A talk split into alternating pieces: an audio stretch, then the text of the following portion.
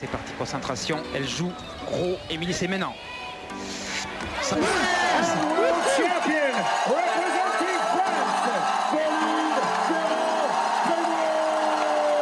Alors peut-être La Britannique est en train de.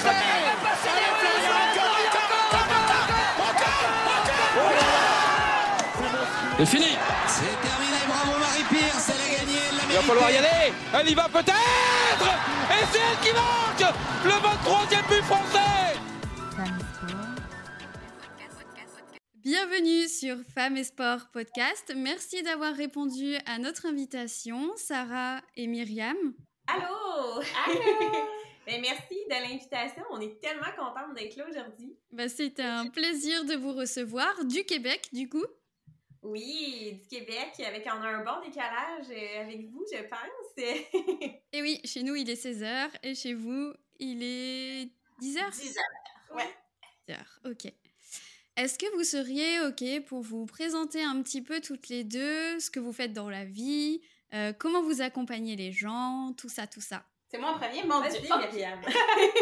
Myriam Lacourcière, kinésiologue. euh, donc, euh, comment j'accompagne, de où je viens? Euh, kinésiologue en maladie chronique présentement. Donc, en prévention et gestion des maladies chroniques pour le système de santé.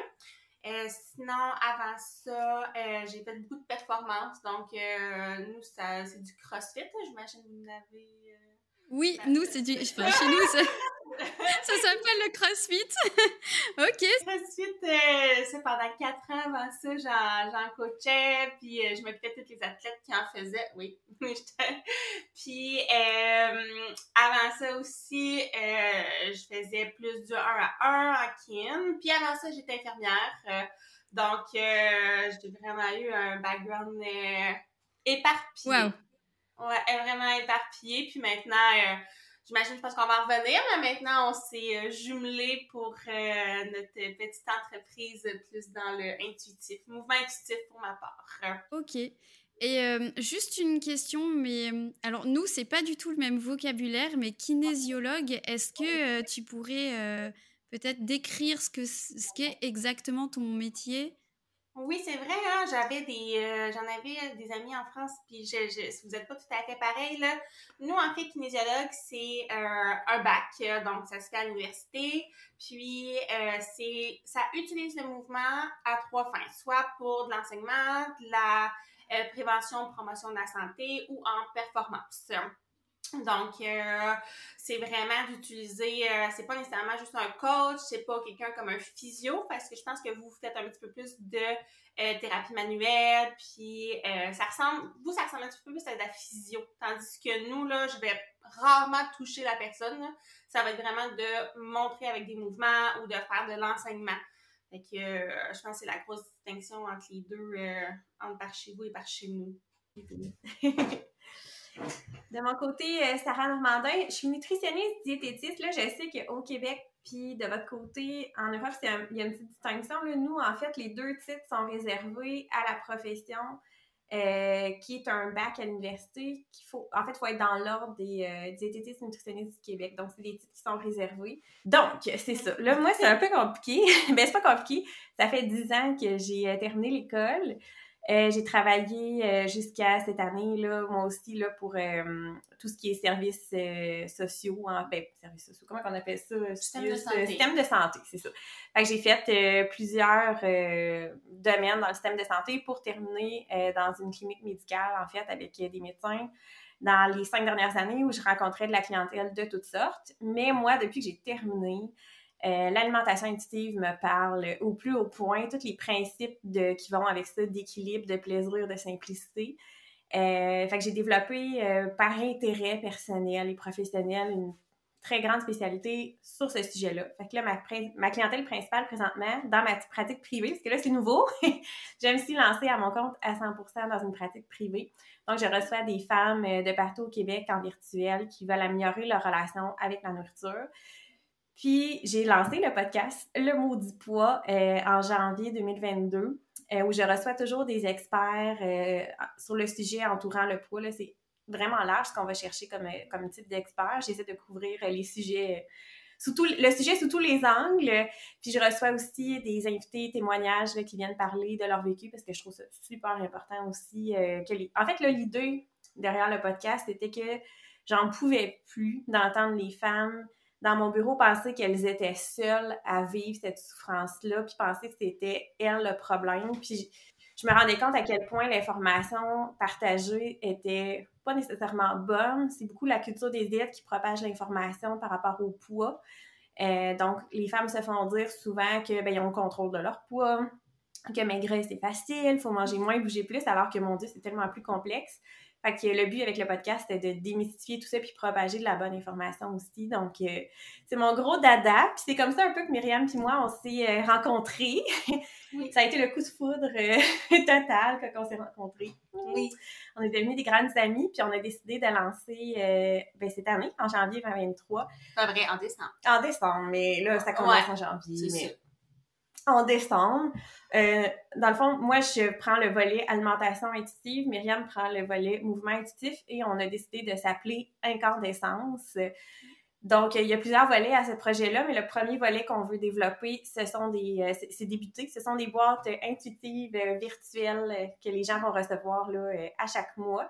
Il y a un gros volet au niveau du mouvement, puis un volet au niveau de l'alimentation. C'est pas mal ça. On, pourrait en parler longtemps, mais je ne sais pas jusqu'à quel point vous voulez qu'on détaille. Bah, en tout cas, euh, je pense que c'est un très beau projet qui a beaucoup d'avenir parce que effectivement, je pense aujourd'hui que la plupart des femmes. Alors, je ne sais pas si votre projet est spécifiquement tourné vers les femmes ou ça peut s'adapter aussi aux hommes? Ça pourrait s'adapter aux hommes, mais c'est sûr que nous, nos expériences nous ont montré que c'est surtout les femmes. Donc, on va parler au féminin, mais ça peut vraiment s'adapter à tout le monde. C'est surtout ça qu'on on dit aussi quand on le présente, c'est toute personne qui voudrait améliorer euh, sa relation, soit avec l'alimentation, soit avec le mouvement. Donc, euh, tu sais, juste à changer euh, le pronom qu'on utilise, puis ça va vraiment à la personne qui décide de, de lire ou d'écouter nos, nos informations. Ok, super. Bah, je pense que euh, oui, effectivement, il y a pas mal de femmes qui auront besoin certainement de remettre un petit peu euh, de l'intention, mais de l'intention positive dans leur alimentation et dans leur activité physique. C'est un mot que j'adore. c'est vraiment ça, tu as bien compris l'essence de, de, tout ça. C'est oui, bienveillance, positif, respect, équilibre. C'est vraiment ça, c'est de retrouver une relation saine avec l'activité physique puis euh, la nourriture, vraiment. C'est ça notre mission. Quand les gens sont prêts. Quand les gens sont prêts. Oui, mais même si t'es pas prêt, on est là pour faire un cheminement aussi, Si on prend la boîte de janvier, là, moi, je suis partie, là. Arrêtez-nous, hein. Dans la boîte de janvier, on... en fait, moi, je vais suivre de mon côté un petit peu plus les principes de l'alimentation intuitive. Donc, à chaque mois, on va avoir un nouveau principe le mois de janvier, c'est vraiment l'initiation à qu'est-ce qui influence euh, le poids finalement dans notre corps, comment notre corps fonctionne, euh, c'est quoi l'effet des aliments sur notre corps, pourquoi mon corps peut prendre ou perdre du poids, pourquoi on a tous des métabolismes qui sont différents? Euh, il y a des il y a des vidéos mm-hmm. pour les gens qui sont plus visuels. On a aussi des fiches d'enseignement qui sont vraiment bien faites par, par Myriam. J'ai mis mon contenu, elle a fait la magie autour. côté, non mais c'est vraiment ça. On a euh, aussi des enregistrements audio que Myriam fait là, pour, euh, au niveau du mouvement, des fiches d'enseignement au niveau de l'activité physique, euh, des idées pour bouger aussi. Je sais pas, je vais te laisser ben expliquer. De mon côté, puis ça va avec votre question tantôt, un kin, tu sais, les kinésiologues, nous, malheureusement, au Québec, là, c'est, on n'est pas encore régi par un ordre, on n'a pas de ligne conductrice que quelqu'un doit vraiment, tu sais, qu'un kin doit suivre. Fait que c'est éparpillé. C'est éparpillé quand tu sors d'université euh, tu peux vraiment, ton, ton, choix de carrière est, large. Là. Euh, généralement, on est vu comme un coach ou un préparateur physique, puis les autres volets, ils sont, sont malheureusement mis de côté. Puis le mouvement intuitif, euh, on, on, est quelque peu, là, comme, je suis même pas capable d'en nommer 10, là. C'est vraiment, là, quelque chose de, de peu connu au Québec. Fait quand que, qu'est-ce que je veux montrer surtout avec la boîte de janvier, c'est c'est quoi le mouvement intuitif? Euh, puis c'est dur de dissocier avec le fitness parce que je veux pas te montrer comment bouger. Tu sais, je, je veux pas te faire un plan d'entraînement et te dire faire ça. Moi, je veux en fait que tu comprennes ce qui se passe dans ton corps. Puis ce qui est intéressant de mentionner, c'est que dans, moi, ce que je vois beaucoup dans ma clientèle, c'est que les, les femmes vont pratiquer une activité sportive dans le but de contrôler leur physique, leur corps, leur poids, et non par plaisir. Puis moi, ce que j'aime de l'approche à Myriam, c'est tu penses que tu n'as jamais aimé bouger parce que tu le fais pour des raisons qui ne sont, sont extrinsèques à toi. Euh, puis tu as, appris à faire des choses que tu n'aimais pas faire, mais il y a peut-être des façons de bouger que tu aimerais faire. Puis chaque, je pense que chaque mouvement a de la valeur aussi, c'est important de le mentionner. S'il n'y a pas d'activité physique qui est meilleure qu'une autre, finalement. Non, c'est les, tous les mouvements comptent. Exactement. Magnifique. Pour ça. c'est vraiment génial.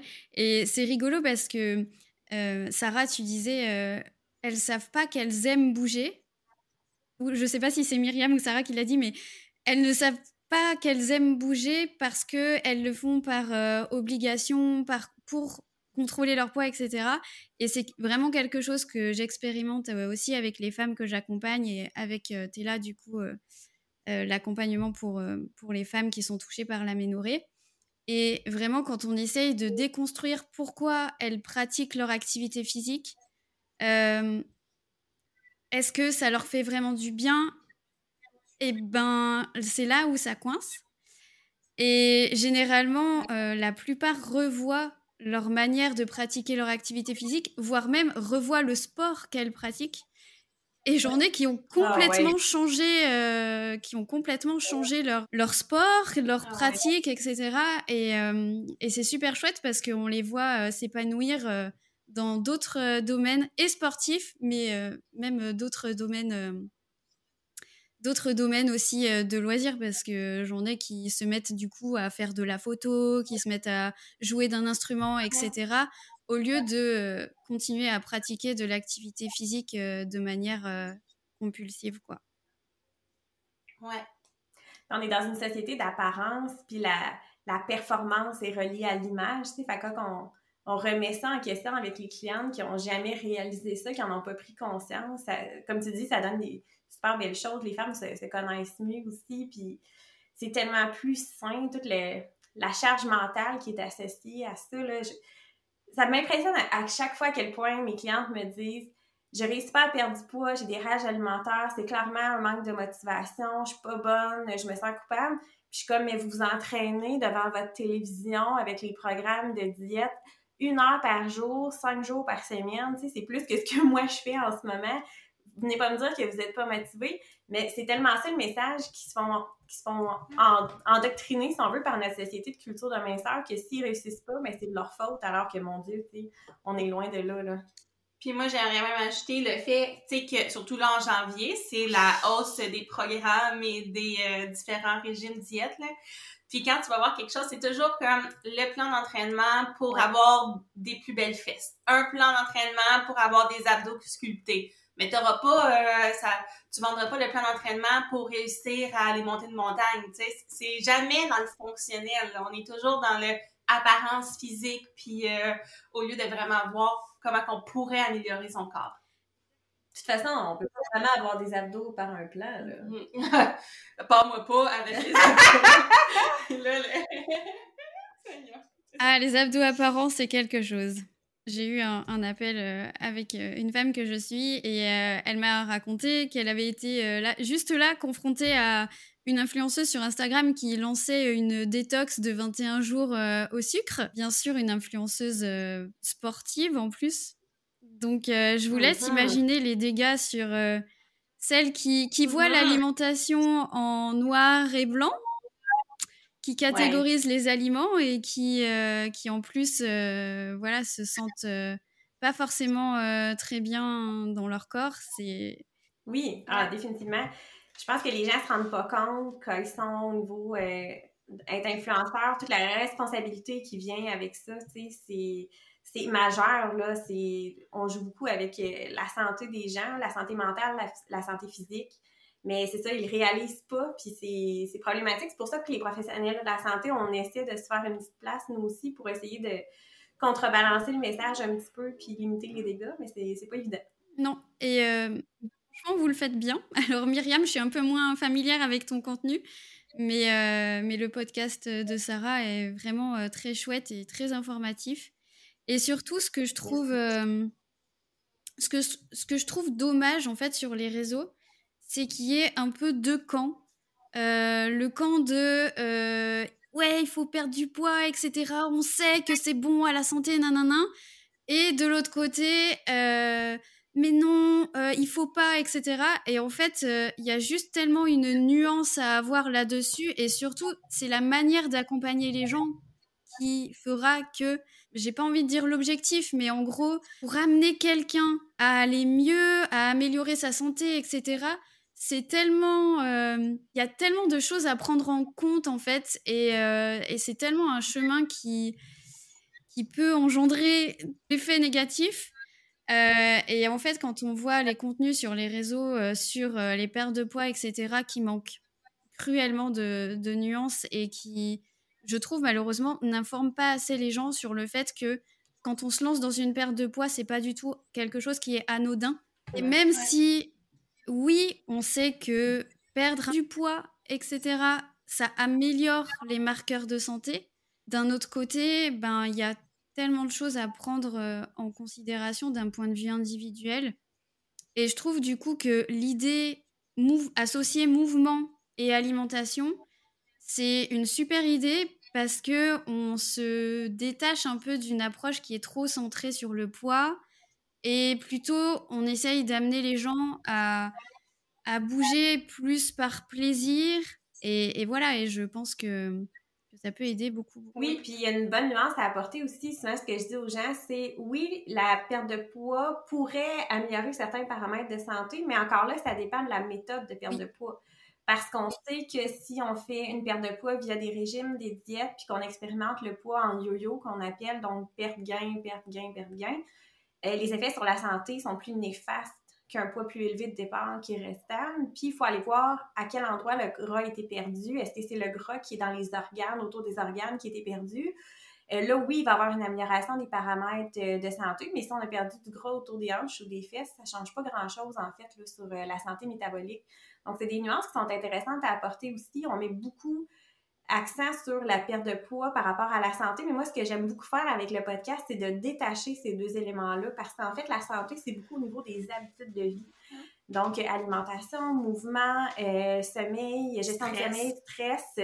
C'est là-dessus qu'on va mettre l'accent. Puis, j'ai adoré que tu dises, c'est vrai qu'il y a comme une espèce de, sur les réseaux de noir-blanc, tu sais, perte de poids à tout prix ou pas de perte de poids, c'est quasiment mal vu de parler de perte de poids, puis c'est presque rendu tabou. Puis je trouve ça important d'en parler parce que, tu sais, nous, on vit dans le privilège de la minceur. Euh, on n'est pas dans euh, le corps puis l'esprit des gens qui vivent dans des corps qui ne fitent pas dans les standards de la société, puis ils ont le droit de vouloir perdre du poids, ces gens-là. Notre, objectif, c'est juste de les accompagner puis de leur donner les informations pour qu'ils puissent faire un choix libre et éclairé en, en étant en connaissance des risques et des bénéfices de ce qu'ils veulent faire finalement. Oui, puis tu, tu, me fais penser justement, on a fait un, post là-dessus la semaine dernière que euh, de l'intuitif, le mouvement ou l'alimentation intuitive, ça, ne veut pas dire ne pas perdre du poids. On n'est pas contre la perte de poids là, du tout. C'est juste la méthode qu'on utilise parce que euh, c'est vraiment un changement au niveau des habitudes de vie. Nous, on veut quelque chose de durable, on veut quelque chose avec un esprit sain. Donc, euh, on se dit que justement, si on a des habitudes de vie qui sont saines pour soi, euh, pour soi, qui sont équilibrées puis à long terme, si tu as à perdre du poids, tu vas arriver à ton poids naturel, ton poids que tu es censé génétiquement être.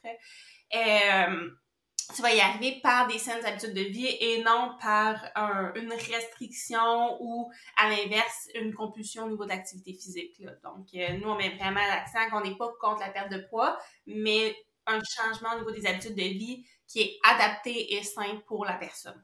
Puis, tu sais, j'aimerais rappeler que santé, on pense rapidement à la santé physique, mais ça comprend aussi la santé psychologique, la santé mentale. Puis ça, on n'en parle pas assez parce que ça se voit pas. Mais l'effet des restrictions alimentaires puis des compulsions au niveau de l'activité physique euh, sur la santé mentale, c'est majeur. Donc, la santé, il y a cette portion-là qu'il ne faut pas oublier aussi. Exactement. Bah, J'en parlais justement hier. J'ai écrit un petit mail euh, à ma communauté euh, là-dessus sur l'exercice euh, compulsif. Alors, il n'y a pas vraiment de. de J'ai pas trouvé encore de définition à proprement parler dans la littérature. mais le fait d'avoir des comportements qui sont complètement malsains envers l'activité physique, donc c'est-à-dire bah, s'entraîner même quand on est malade, s'entraîner quand on est épuisé, s'entraîner à jeun. voilà. Euh, tout ça, c'est pas normal en fait de, le faire. Et, euh, et, comme tu le dis, euh, Sarah, ça, ça dégrade plus la santé que ça ne l'améliore. Et c'est vrai que quand on parle d'activité physique, et eh ben oui, l'activité physique, on sait que c'est bon à la santé, mais sur quel continuum on se situe entre l'amélioration de la santé ou alors la dégradation de la santé? Et je pense qu'il y a encore beaucoup d'informations à véhiculer là-dessus sur le fait que oui, l'activité physique, c'est bon à la santé, mais il y a toute une tranche de la population qui ne bénéficie pas, entre guillemets, de cette de cette amélioration parce que, euh, parce que les comportements ne sont pas du tout adaptés finalement. Ils ne sont pas adaptés. Et puis, qu'est-ce qu'on entend aussi euh, par euh, perte de poids, succès, entre guillemets, enfin, succès de la perte de poids. Qu'est-ce que ça veut dire chez quel individu? Et, et c'est surtout le fait de maintenir cette perte de poids sur le long terme euh, sans être euh, impacté négativement effectivement au niveau euh, ben, bien-être psychologique parce que de ce qu'on sait visiblement ça varie beaucoup chez les individus. Mais mais ouais c'est mmh, c'est un très très vaste sujet et on sait aussi que ben tout ce qui est autocompassion c'est associé quand même à à une protection au niveau, par exemple, du développement des troubles du comportement alimentaire. Donc, euh, effectivement, ben, comme vous, je ne suis pas anti-perte de poids. Mais par contre, euh, comment c'est fait, avec euh, quel individu, dans quel contexte, etc. Tout à fait. Puis je trouve ça bien qu'on en parle. Dans nos boîtes intuitives, justement, on a une section de la boîte qui est accordée à un journal euh, pour prendre conscience de sa relation avec la nourriture, sa relation avec l'activité physique. Donc, on va aider les femmes aussi à se poser la question pour voir réévaluer leur relation actuelle avec ce qu'elles font, puis apprendre à bien se connaître. c'est un point super intéressant que tu mentionnes aussi, là, c'est un élément qui est central de savoir où j'en suis présentement avant de prendre une décision pour poursuivre mon cheminement. Complètement. Euh, alors du coup, on a préparé quelques questions. on, était on, est pas, on est parti un peu loin. Oui, oui. Donc sur Femmes et Sport, on a quand même une, une certaine tradition. C'est, euh, si vous êtes d'accord, de nous raconter l'histoire de vos premières règles, comment vous l'avez vécu euh, est-ce que est-ce que c'est un sujet qui est tabou finalement au Québec? En fait, je me demandais si euh, si la parole était beaucoup plus libérée chez vous que chez nous. Vas-y, je te laisse. Laisse commencer. Je te laisse commencer. J'ai commencé avant. Ok. Ben moi, moi c'est. ben, est-ce que c'est tabou? Je, je, sais pas. Je pense qu'en femme, non. Mais moi, je viens d'une famille euh, de quatre enfants. J'ai trois frères. Puis ma mère était, était hystérectomisée, ouais, c'est ça. Elle était opérée quand j'ai commencé mes premières règles, puis j'étais euh, la plus tardive de mes amis au secondaire, là. C'est arrivé comme en secondaire 3, puis toute ma gang d'amis était menstruée, puis là, j'étais comme la seule qui l'était pas. J'en étais rendue à penser que peut-être que je n'allais jamais être menstruée, pas pouvoir avoir d'enfant. Il y avait comme un gros stress associé à ça. Puis je me rappelle que j'ai eu mes premières règles, je m'en allais euh, dans une station de ski avec ma famille j'étais toute habillée en soupe de ski. Puis là, j'arrive dans les toilettes euh, là-bas. Puis là, bang, mes règles ont commencé. Fait que ça a commencé avec les grosses serviettes sanitaires, là, beaucoup trop épaisses, des petites machines à sous. Là, c'était vraiment pas génial. Mais ce qui est drôle avec ça, c'est qu'après ça, ben, étant donné que ma mère était plus menstruée, il n'y avait, y avait pas de produits sanitaires à la maison. Fait que je cachais mes produits sanitaires dans mes tiroirs de chambre pour pas que mes frères le sachent. Parce que j'avais comme honte, c'est niaiseux, là. Maintenant, j'y repense. Puis puis, tu sais, j'enroulais ça dans du papier de toilette, puis je mettais ça au fond de la poubelle pour pas que mes frères le voient. Puis là, à un moment donné, mon petit frère l'avait trouvé dans mon tiroir, puis il avait dit hey, c'est comme maman l'avait quand j'étais plus jeune. Puis là, j'étais vraiment, là, j'avais peur de que les gars le sachent, là. C'était vraiment niaiseux pourtant, mais c'est ça. Bref sans plus. hey, on a tellement d'opposés, mon Dieu. Ah ouais? ben, toi, secondaire 3. Ouais, c'était tardif. C'est tardif. Moi, j'étais l'inverse. J'étais vraiment actif. Euh, c'est, j'avais 10 ans.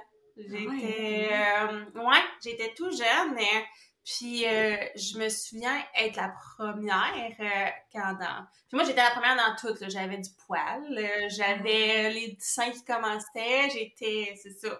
Ça a été... Les symptômes venaient avec les menstruations. Puis tu vois, moi, c'était... Moi, j'avais... J'ai des parents séparés. Puis j'avais la, la femme à mon père et ma mère. Puis les deux, c'était comme... euh, c'était pas nécessairement négatif, mais les deux voulaient m'enseigner les choses sur les menstruations, mais étaient comme un peu... Il y avait une certaine jalousie entre les deux de m'enseigner les choses, puis ils voulaient comme pas que l'autre me l'enseigne. Ah, Fait qu'au ouais. final, j'avais des drôles d'informations sur mes premières menstruations que j'allais avoir. Fait que j'ai- je l'ai dit à personne, les premières. Puis euh, j'avais juste un petit kit que j'a- il m'avait préparé. puis je me souviens puis là, j'étais- j'a- j'avais ma grosse, moi aussi, ma grosse serviette. J'étais en quatrième année, quatrième, cinquième Oh, année. Puis là, j'étais comme, mais qu'est-ce qui se passe? Je, je connaissais pas ça. On n'a pas eu de cours là-dessus. J'étais... j'ai- j'ai- euh, ah non, j'étais déboussolée. Puis en plus, moi, j'étais sportive. Là, je faisais du sport euh, plus haut niveau. Puis là, je me disais, OK, j'ai ma pratique ce soir. Comment je vais faire pour faire mon sport avec ça? Ah, J'avais vraiment mal vécu mes premières menstruations. Finalement, j'en ai parlé avec ma mère. Puis là, on, on a fait de l'enseignement sur la chose. euh, mais ça a été... euh, j'ai été une bonne année, je pense, à être la seule de mes amies. Et, ouais, à vivre seule mes menstruations. Ouais. Ah ouais, Ça ressemble à ça. oui, c'est vrai. Alors, toutes les deux, euh, il y a quand même une, no- une notion de honte un peu. Ouais, Mhm. Ouais, est-ce que vous. ouais. Puis je sais pas, euh, je suis pas prête à dire qu'au Québec, c'est tout partout comme ça. Je sais pas aujourd'hui, tu nous, on recule, ça fait une couple d'années, c'est quand même. Ouais. Ça fait quasiment 20 ans. Ouais, c'est 15, ça. 20 ans. C'est Ouais, ça, c'est ça ça. fait vraiment, ça fait un bout, mais je, je, je pense que c'est, tabou pour les jeunes. C'est pas encore Ouais. rendu, il y a pas de cours là-dessus, il y a Non. pas, euh, tu sais, c'est vraiment de famille en famille comment qu'on, qu'ils l'apprennent, mais c'est, c'est pas, euh, c'est pas you, t'as, tes menstruations, là. C'est, encore, ça se fait discrètement. Mais c'est encore drôle parce que moi, j'ai des amis que la maman, euh, c'était comme la célébration. T'es une femme maintenant, puis là, euh, gros souper, puis je pense que ça dépend Des familles. des familles, ouais. Ouais. C'est marrant de. C'est vrai que. Je, je sais pas s'il y a, il y a certainement des différences culturelles. Bah, je pense euh, que, enfin, nous en France, c'est en SVT, en cinquième, qu'on a les premiers. Bah, cinquième, je sais pas trop, ça correspond à quelle, euh, quelle classe vous au Québec. Euh, ce serait nous euh, 13 ans, 12-13 ans, où il y a les cours, euh, il y a les cours sur la reproduction en fait, Secondaire. qui sont apportés euh, en SVT, ouais. Ah, c'est les premiers cours un peu, euh, ouais. Sauf qu'encore là, 12-13 ans, Ouais, Ouais, c'est ça, les personnes qui l'ont avant n'ont pas les notions de... C'est ça.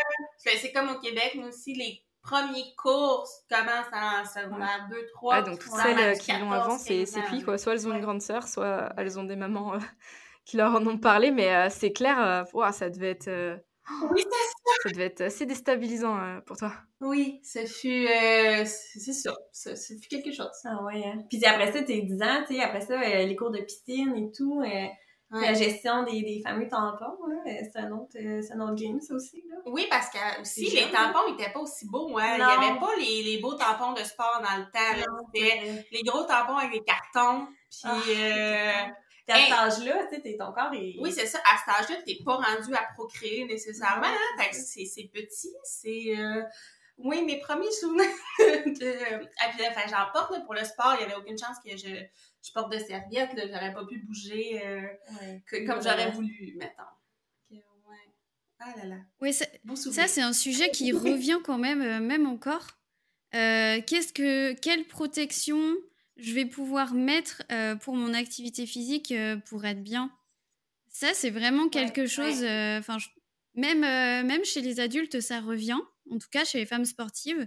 Mais du coup, je, je, je pense que chez les plus jeunes, ça, ça doit pas être encore évident de, de gérer ça. Et du coup, donc vous faites toutes les deux de l'activité physique? Oui. Oui! Oui! On va s'échanger, je vais commencer celle-là. Ouais, c'est ça, je commence. ça va être plus long. ça va être plus long, ça dépend. Euh, moi, tu vois, j'ai été dans la, la, la compulsion, dans le sens où euh, j'ai fait un sport de plus haut niveau. Donc, moi, j'étais une joueuse de soccer, puis au football en France. Puis, euh, c'est ça. c'est vrai, c'est bon. Euh, puis j'ai commencé, j'avais 3-4 ans. Jusqu'à mes 24 ans. Wow.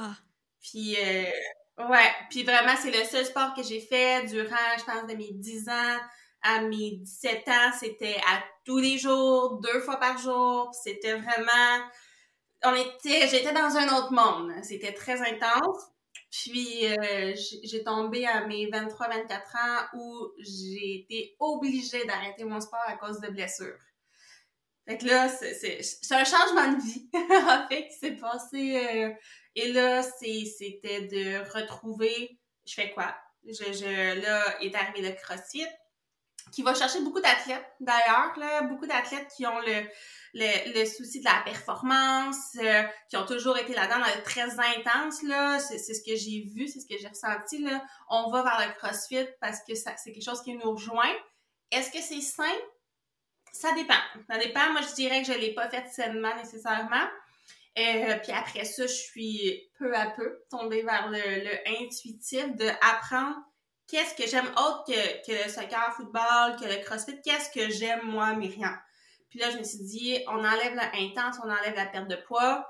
C'est pas facile de passer par ces chemins-là, de se demander, OK, mais tu fais pas ça pour perdre du poids parce que là, je veux pas, moi, j'ai arrêté mon sport que je faisais tout le temps il y a une prise de poids associée à ça parce que je suis habituée de m'entraîner à tous les jours, puis là, je me ramasse à ne pas m'entraîner. Donc, c'était de, euh, de trouver vraiment ce que, ce que j'aimais, ce qui était long. Puis, maintenant, je, je fais beaucoup de choses variées. J'essaye... Euh, J'expérimente. J'expérimente, oui, puis je me dis, c'est ce que... C'est, c'est mon objectif, moi, maintenant, dans l'activité physique, c'est d'essayer des nouvelles choses. Puis si j'aime ça, tant mieux. Tu sais, le but, c'est que je sois active avec des choses que j'aime. Fait que là, je suis rendue à du pole fitness. ouais, donc euh, c'est vraiment un gros changement. Donc, je suis pas dans le pole fitness sexy, je suis dans le pole fitness euh, vraiment plus avec euh, des figures et tout sur, sur la pole. j'ai commencé récemment, a la danse, j'ai essayé le ballet, j'ai essayé, j'ai essayé plein de petites choses vraiment autres que le yoga autre que le, les sports d'équipe parce que c'est ce que je connais. Mais euh, ouais, je suis assez. Euh, je suis relativement sportive, j'aime bouger, mais c'est encore de l'apprentissage de OK, je bouge, mais est-ce que je le fais vraiment pour moi? Est-ce que je le. Pour quelle raison je le fais? Fait que c'est tout le temps ça que j'essaie de me poser, même après plusieurs années après avoir arrêté mon, mon sport, là, c'est. C'est pas naturel encore chez moi de faire ça tout de suite pour les bonnes raisons nécessairement. Pas que pas, pas dissocier non plus bonnes et mauvaises raisons, là, mais vraiment, pour moi, les bonnes raisons, c'est de le faire pour moi parce que j'en ai envie, pas parce que je me sens coupable d'avoir mangé un biscuit, pas parce que euh, j'ai pas bougé aujourd'hui. C'est vraiment, tu sais, des fois, même, je, je, choisis, le matin, je me dis, ah, je vais aller marcher aujourd'hui parce que j'ai pas marché hier. je dis, non, je vais aller marcher parce que je veux aller marcher dehors avec mes chiens, parce que je vais penser à ma santé mentale. c'est dans l'apprentissage que, que je suis avec l'activité physique. Mm. En, grosso modo. Version accélérée. Alors, j'ai quand même des questions. Euh, déjà, est-ce que, si c'est OK pour toi d'aborder ça, bien sûr, euh, est-ce que tu sais pourquoi tu as été blessée si jeune Et du coup, si tu n'avais pas été blessée, est-ce que tu penses que tu aurais continué dans le soccer Et comment tu as vécu?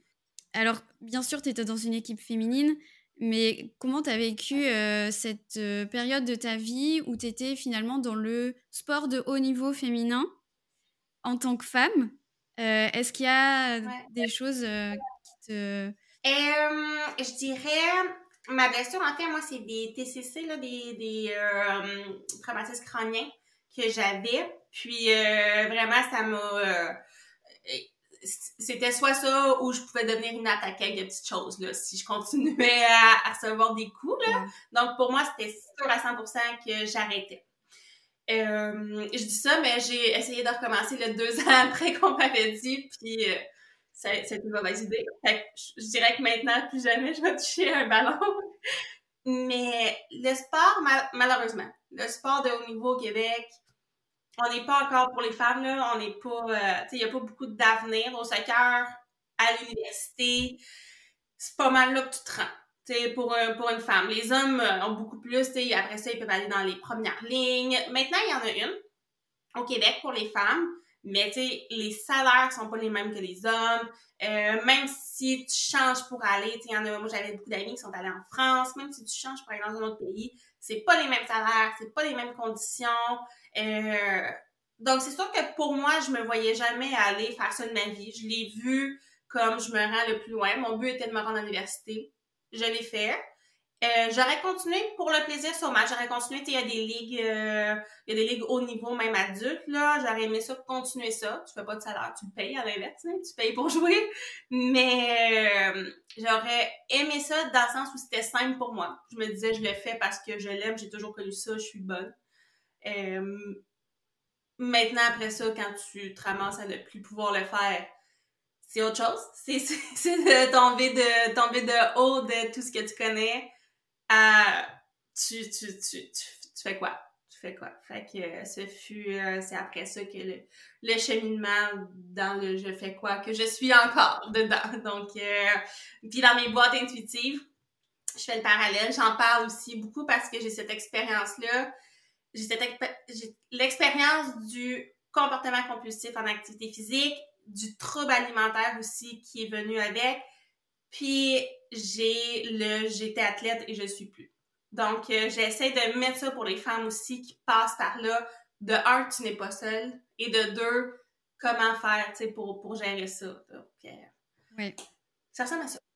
C'est hyper intéressant. Euh, j'ai pas mal lu aussi sur l'identité de la sportive. Le fait que, bah, effectivement, on vit tellement dans une société où la performance est mise sur un piédestal et, où c'est valorisé d'être euh, sportive. Hein, euh, faut pas se, faut pas se le cacher. Que lorsqu'il y a cette nécessité de diminuer l'activité physique pour des raisons ben, évidentes hein, de, de santé, parce que des fois il y en a trop, ou parce qu'elle est pratiquée pas de, manière appropriée, bah, c'est hyper compliqué de, de justement appréhender cette situation comme tu l'expliques très bien. C'est-à-dire, j'étais athlète, je le suis plus. Euh, et là, c'est pareil, je suis vue comme dans la société et parmi mes proches, parmi mes, mes différentes euh, sphères sociales, comme quelqu'un de très sportive. Et ça, ça me valorise. Et du coup, je dois diminuer un petit peu mon activité physique. Et waouh, mon identité de sportive, elle prend cher. elle prend cher et j'arrive pas à gérer ça. Et, et, je sais pas si tu as des, des, conseils, toi, euh, à, à, donner à nos auditrices là-dessus. C'est difficile parce que c'est vraiment du cas pour cas. Euh, je dirais le premier, c'est de se laisser le temps de laisser aussi le temps au corps de se réhabituer. Dans le sens, moi, j'ai pas eu le choix parce que je, je pouvais plus rien faire non plus. J'avais, je, vais dire carrément le cerveau en jello. Donc, il y avait pas question que je continue. Mais, euh, tu sais, il va se passer des changements au niveau psychologique euh, de justement te recréer une identité sportive. Puis, euh, tu sais, comme tu dis, j'étais athlète, je suis plus athlète, faut que je me retrouve là-dedans. Puis en même temps, mon corps, c'est sûr qu'il va subir des changements. Je veux dire, je travaille plus les muscles comme je les travaillais, j'ai pas la même dépense d'énergie, puis faut que je trouve maintenant ce que j'ai besoin. Donc, euh, le conseil, c'est facile à dire, puis difficile à faire, mais c'est de s'écouter là-dedans. C'est peut-être d'aller chercher de l'aide. Donc, euh, l'aide psychologique, on n'en parle pas assez, là, mais au niveau de l'activité physique, là, souvent, c'est un bon allié d'aller chercher OK, pour moi, c'est quoi mes déclencheurs? C'est quoi qui va m'aider à passer au travers ça? Euh, comment je vais faire pour justement me retrouver une identité? Quelqu'un pour vraiment faire le processus avec toi, je dirais que c'est ce que je conseille maintenant à des personnes que je vois qui étaient athlètes puis qui ne sont plus là, d'aller chercher vraiment cette aide-là, même si ça peut ne pas être à long terme, mais juste pour te donner un coup de pouce, surtout parce que euh, des gens aussi vont, vont vivre seuls. Puis quand tu le vis seul, après, tu vas vivre une certaine culpabilité, tu vas avoir ton stress qui va aller avec ça. Fait que juste d'en parler, puis de normaliser la chose, euh, que, que, normaliser, c'est ça, les choses euh, pour que tu, tu, apprennes à vivre bien avec ça. Ben écoute, euh, je pense que ça aidera beaucoup, donc merci. Et c'est vrai que c'est quelque chose, évidemment, que je conseille, une psychothérapie ou au moins une aide, une aide adaptée à ce niveau-là, parce que c'est tellement complexe. En fait, il faut se reconstruire ou se construire tout court. Mmh. se construire tout court et comprendre que euh, le sport, c'est génial, mais ça peut être génial de plein de manières différentes. Et ouais, c'est chouette, mais la vie, ce n'est pas que le sport. Et même quand on est dans mmh. le haut niveau, enfin, je veux dire, euh, ou même quand on pratique euh, le sport de compétition, etc., pas forcément dans le haut niveau, mais quand on adore le sport, il faut aussi se connaître à côté et on est plus que des sportives on est des personnes, on est des femmes. Je, dis femmes, mais euh, ouais. voilà. mais voilà qui on est à côté de ça, qui on est euh, avec nos amis, avec nos proches, euh, nos loisirs, nos autres compétences finalement. Et, je trouve que que on n'en parle pas assez, mais le côté psychologique de l'identité de la sportive, c'est c'est un, gros, gros chemin aussi à faire. Et attends, tabou parmi les tabous, la commotion cérébrale, enfin, oui. dans les blessures euh, les moins reconnues. Euh, ça n'a pas dû être simple pour toi aussi, donc déjà merci d'ouvrir le sujet là-dessus en tant que kiné et en ayant moi-même eu une. Ça a été très compliqué la reconnaissance et euh, j'espère que tu as été bien accompagnée. Et effectivement, c'est subir une, c'est vraiment subir une décision que l'arrêt du sport qui, qui t'a été imposé. Quoi. Donc, euh, merci d'ouvrir le d'avoir bien voulu nous partager cette expérience-là. Ouais. Ah, ça fait plaisir. Si ça peut aider d'autres. Euh, la commotion cérébrale, elle, est, euh, elle, se voit pas nécessairement aux yeux des autres, hein, mais tu, tu, tu, te perds. Tu, tu, tu n'es plus. Et personne ne voit. Et tu, je pense qu'avant qu'on t'impose cette décision, tu as dû traverser beaucoup de choses déjà, ça veut dire qu'à un moment donné, tu en as parlé, mais j'ose même pas imaginer combien de mois tu as dû passer euh, toute seule avec ça. Et, voilà, c'est vraiment bien que tu en parles et j'espère que, ça force, ouvrira le débat pour, euh, pour certaines personnes. Est-ce que, euh, j'allais dire, j'en profite, mais Manon, est-ce que tu veux dire un petit mot là-dessus? Non, mais parce qu'en fait, je crois, alors, je sais pas, Sarah, tu vois, tu verras, tu nous raconteras, mais on, est toutes passées par des chemins, je pense, très compliqués avec l'activité physique et, et la nourriture. Quand on prend la parole sur un sujet comme ça, c'est aussi parce que, en tant qu'humaine, au-delà de, de, la profession qu'on fait, c'est-à-dire de, vouloir être au service des autres, en tout cas de faire en sorte euh, d'aider les personnes à, vivre mieux, euh, euh, toutes, chacune dans notre domaine d'expertise, bah, on reste des humains et il nous arrive des choses. Et les trajectoires qu'on a eues en tant que jeune humaine, genre adolescente, nous amènent aussi à faire des choses un peu plus tard, par exemple sur les troubles alimentaires. Et à titre personnel, ouais, j'ai eu un gros accident de VTT avec une, commotion cérébrale qui n'a pas été diagnostiquée de suite. Et après, j'ai fait un Covid qui s'est transformé en Covid long. Et là, j'ai expérimenté un, néant cérébral. Euh, je me suis perdue, mais vraiment, et pendant plus d'un an et demi, j'ai mis du temps à mettre des mots sur ce qui se passait, mais je me réveillais sans reconnaître l'endroit où je me réveillais. Euh, j'avais du mal à, capter en fait ce qui se passait entre mes patients. Enfin, vraiment, j'ai travaillé comme ça. Et à un moment donné où, tu vois, il a fallu que je. C'est pour ça que je te dis, euh, tu vis quand même un paquet de temps tes symptômes avant d'ouvrir le, le, débat en disant bon bah je crois qu'il y a quand même quelque chose qui va pas quoi et, euh, et effectivement l'imagerie n'est pas euh, ne fait pas partie des critères diagnostiques en tout cas elle ne sert à rien pour le moment j'espère qu'on va il y a une équipe à Clermont qui bosse énormément sur le sujet sur les rugbyman mais euh, pour le moment on est à l'aube je pense de ce qu'on va découvrir sur le cerveau et, et c'est vrai que moi ça a été les années les plus terrifiantes ça, a été vraiment des mois terrifiants. Et euh, en ce qui concerne l'activité sportive, j'ai banni en fait les, sports où je pouvais reprendre de l'impact. Donc je suis une balleuse de base, euh, ancienne gardienne de but, j'en ai pris des balles sur la tête. et, euh, et, en fait, juste l'éventualité d'une nouvelle chute, l'éventualité d'un mauvais contact, je, ne veux même pas repasser par ce par quoi je suis passée. quoi. Et voilà, et c'est un sujet tu vois, même en tant que kiné, tout le monde ne sait pas diagnostiquer. En tant que médecin, il y en a beaucoup qui minimisent. Genre, bon, bah, reposez-vous et ça ira. Ouais, bah, quand au bout d'un an, tu as toujours des symptômes, euh, le repos, il a bon dos, quoi. Donc, euh, voilà. Moi, c'est. Enfin, je sais pas comment tu t'en es sorti, mais il y a des solutions. Reprendre l'endurance, enfin, vraiment la marche euh, très douce. je suis repartie vraiment de zéro et j'avais une identité de sportive aussi. Donc, voilà, ça fait beaucoup écho et je pense qu'on est plus d'une. Et comme tu l'as dit aussi, de, de passer de sportive élite, il y a une vie après et mmh. j'espère qu'au Québec, vous, les, institutions accompagnent un peu mieux leurs élites qu'en France. Et encore en France, il y a des choses qui commencent d'être mises en place, mais c'est toute une construction identitaire que tu as quand tu es plus jeune. Tu fais tellement de sacrifices pour être au haut niveau. Et au moment où ça s'arrête, waouh, mais qui suis-je? Que fais-je de ma vie? Comme tu dis, euh, tu te reconnais, tes semblables te connaissent. Euh, c'est Barbara aussi qui disait ça. Tu es reconnue en tant que sportive par les tiens. Donc au moment où tu dois réduire l'activité pour une raison de santé, bah qui suis-je? Que fais-je? Et, et, voilà, toutes ces problématiques sur l'identité. Donc euh, ouais, c'est c'est important d'en parler. Voilà, les commotions cérébrales ne sont pas à traiter à la légère, les symptômes doivent être connus, il faut continuer de consulter jusqu'à ce que quelqu'un vous prenne au sérieux parce que ça peut être vraiment plus grave, il y a le syndrome du double impact. Bref, il y a beaucoup de choses et c'est pas à négliger et ça peut mettre en jeu votre santé au point d'en mourir. Donc non, non, la commotion cérébrale, c'est très sérieux et tout le monde devrait se former. voilà. c'est vraiment bien dit. Oui, vraiment. J'ai bien fait de poser la question du coup. Ah mais tu sais, c'est toujours la difficulté, t'en parles, t'en parles pas. C'est encore récent, tu vois, ça même pas. Ça, ça...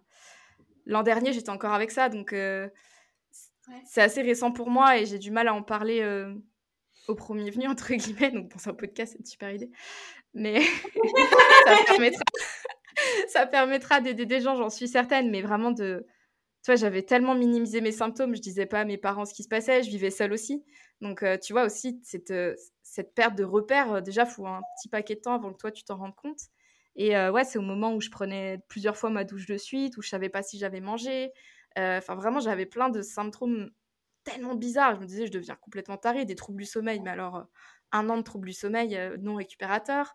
la mélatonine, je pense, m'a sauvée d'un très mauvais pas à un moment donné et j'en suis devenue phobique même de, de dormir, quoi, de ne pas dormir en l'occurrence. Enfin bref, tellement de conséquences en fait sur des piliers aussi simples que le sommeil, qui faisait qu'en fait, ça empire l'état, ça empire ton état, et un professionnel de santé peut déjà donner des conseils sur euh, le sommeil, en fait. Donc, euh, vraiment, pour toutes celles qui nous écoutent et qui auraient des issues à ce niveau-là, quelconque, euh, je sais pas, en tout cas, si ça fait écho, faut vraiment pas hésiter, bah, soit à nous écrire sur Femmes et Sport. On, est, on, a, on, arrive à répondre à peu près à tout le monde, pas forcément tout de suite, mais on essaye. Et vraiment, faites-vous accompagner, parlez-en à votre médecin, parlez-en à vos parents si vous êtes plus jeune. Je regrette de ne pas en avoir parlé plus tôt. D'un côté, ils étaient loin, et bref, les choses sont comme ça. Mais vraiment, j'ai cru que j'allais perdre une partie de moi et j'ai cru que je la trouve, retrouverais jamais. Et voilà, c'est c'est un vrai parcours du combattant et je suis très engagée sur les commotions cérébrales du coup. Oui, c'est tellement des impacts à, long terme. Je suis ah certaine que tu as, en as encore, j'en ai, on est des années plus tard, puis il y en a qui vont me rester à vie. Je suis restée avec des tremblements, avec du bégaiement, je suis restée. Mm. Puis c'est ça le support d'aller chercher, de normaliser la chose, de faire de la réadaptation, d'y aller lentement. Mais comme tu dis, il faut, faut juste en parler, il faut normaliser ça, puis euh, d'aller en parler, chercher de l'aide. Mm. I agree. Excellent. Et eh ben, merci de nous avoir partagé tout ça. Bon, Manon, tu sais que je fais le montage, donc il n'y a pas de souci. Ouais. Myriam aussi. Hein, non, c'est important que j'en parle. Si vous voulez des quêtes, merci euh, d'avoir. Euh, merci d'avoir ouvert le sujet. Je l'aurais pas ouvert par moi-même. ça change. Ouais, c'est ça l'affaire. Mais je tiens à dire que je pense que Myriam, en même temps, on ne se serait jamais rencontrés puis on n'aurait jamais travaillé ensemble si tu n'avais pas passé par où tu as passé, dans le sens où si tu étais restée, pour répondre à ta question de tantôt, Barbara, si tu étais restée une joueuse de soccer élite et tout ça, je pense pas que tu aurais eu ce cheminement-là vers le mouvement intuitif et cette ouverture-là nécessairement. Fait que moi, je suis reconnaissante, pas de ce que tu as vécu négatif, mais je pense qu'il y, a du beau à ressortir de ce parcours-là aussi, puis ça te permet maintenant d'aider des femmes euh, à passer au travers. Je pense que ça, c'est, ça vaut la peine quand même d'être nommé, là, qu'il y a de l'espoir aussi après un cheminement comme ça. Euh. Ça amène du positif, là. On passe par des, petits passages négatifs, là, mais il y a de la petite lumière. Oui, c'est ça, c'est ça. Il y a de quoi de beau qui peut ressortir de ça. Fait que je trouvais ça cool de, le mentionner, là. Ouais. Je suis complètement d'accord. Moi aussi. Moi, c'est proche, mais j'ai comme pas d'histoire. Euh... j'ai pas euh, de gros euh, antécédents. Euh, tu sais, moi, je viens d'une famille euh, qui aime le sport. Là, tu sais, je l'ai dit tantôt, j'ai trois frères. mon père est super actif encore aujourd'hui. Tu sais.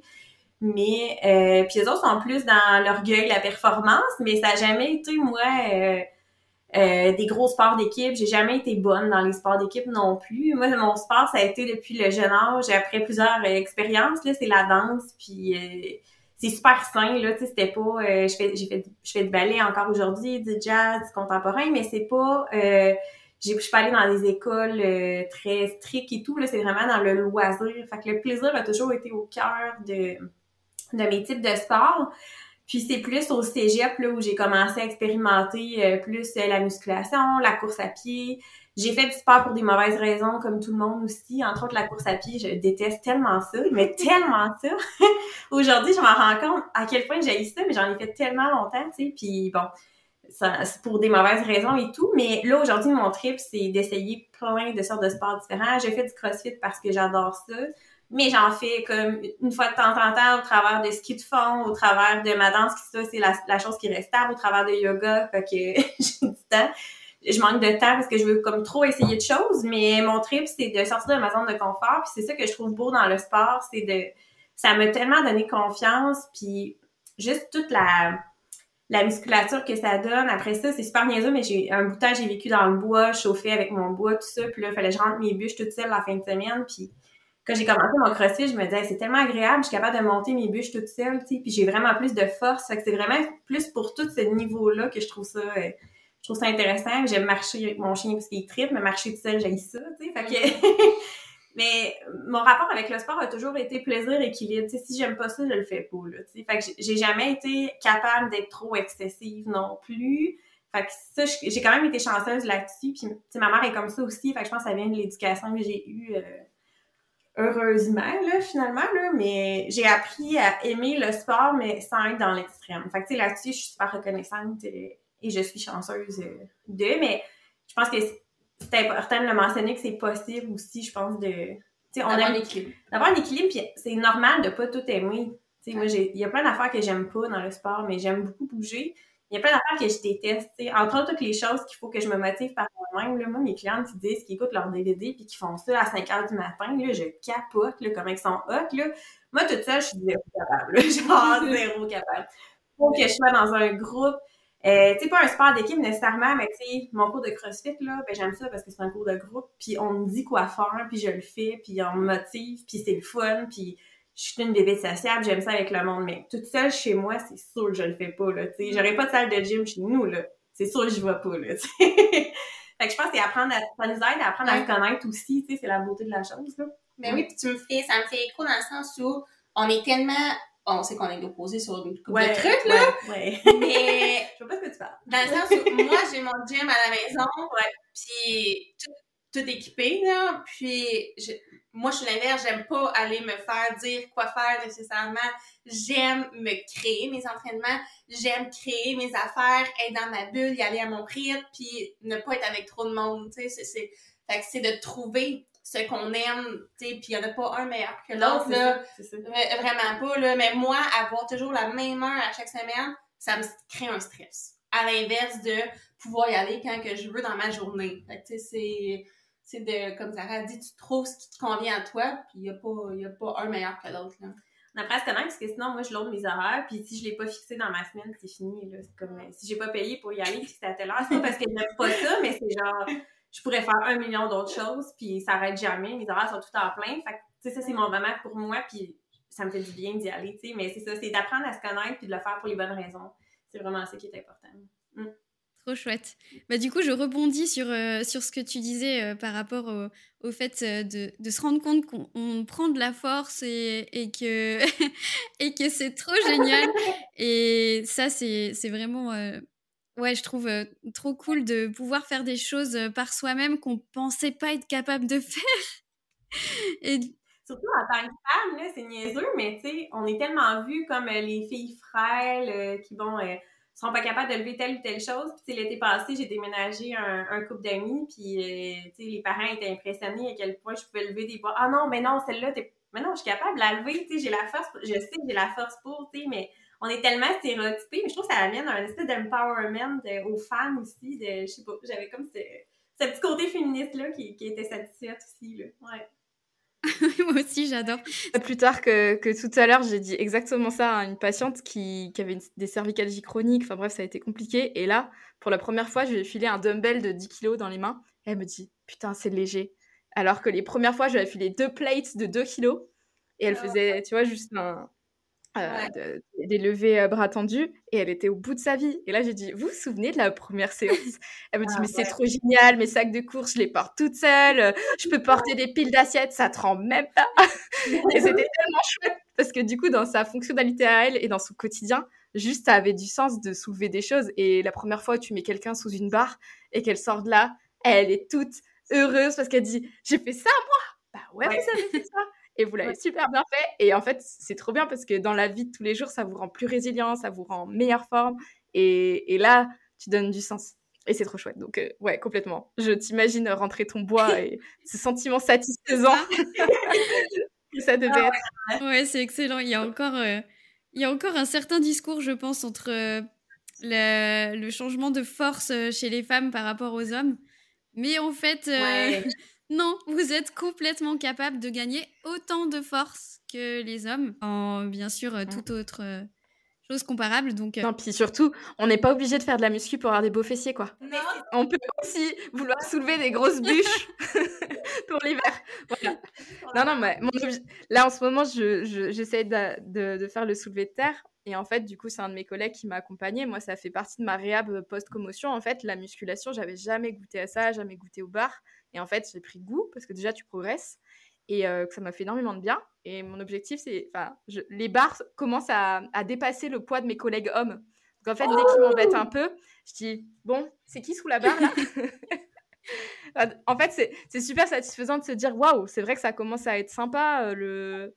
Ouais. Ce qu'on peut soulever, ça commence d'être sympa, comme tu dis, de pouvoir faire un déménagement sans s'inquiéter de quoi, comment, de, de savoir que tu as des copines du crossfit qui vont pouvoir t'aider à soulever ta machine à laver. Tu dépends d'aucun mec.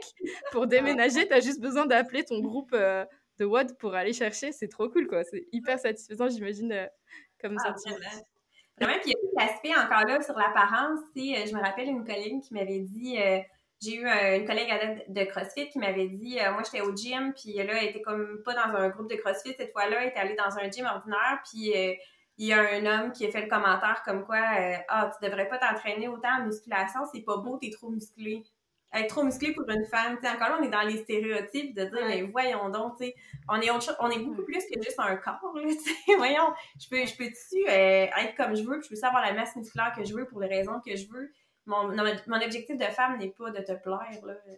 Ma fonction de femme n'est pas te plaire, en fait. Tout simplement. Ça fait très féministe, mais ouais, c'est... on n'est pas juste des fessiers euh, posés sur, euh, Non, c'est ça. sur des fossiliaques. Oui, c'est ça, exactement. Fait que c'est de, je pense qu'il y a un travail à faire de ce côté-là aussi, euh, encore là, les maudites normes sociales euh, de beauté qu'on parle souvent et de minceur, mais il y a ça maintenant pour le fitness aussi, puisque le fitness est rendu tellement populaire, même sur les réseaux, mais ça prend un tel type de shape, tu sais, tu fais ça justement, puis je commence à le voir chez les adolescentes, puis ils vont s'entraîner au gym pour avoir des fesses vraiment plus, euh, plus grosses, un petit peu plus comme les Kardashians là, qui veulent aller chercher euh, les, les fessiers vraiment développés, mais tu sais, ça sera pas pour les, des raisons... euh, santé. Ouais, plus positive, disons. Là. Mm. Non, mais dans les le bonnes raisons que vous citiez juste avant, quoi. Ouais, moi, sentir bonne ou mauvaise raison, je, je, je- c'est vraiment, tu fais pas ça dans une question optique de santé ou quoi que ce soit, tu fais vraiment ça dans l'optique Ouais. physique, apparence, là. Ouais. Puis on s'entend que, oui, ben, c'est malsain à long terme parce qu'un physique, ça change. Que tu le travailles de la même façon, Exact.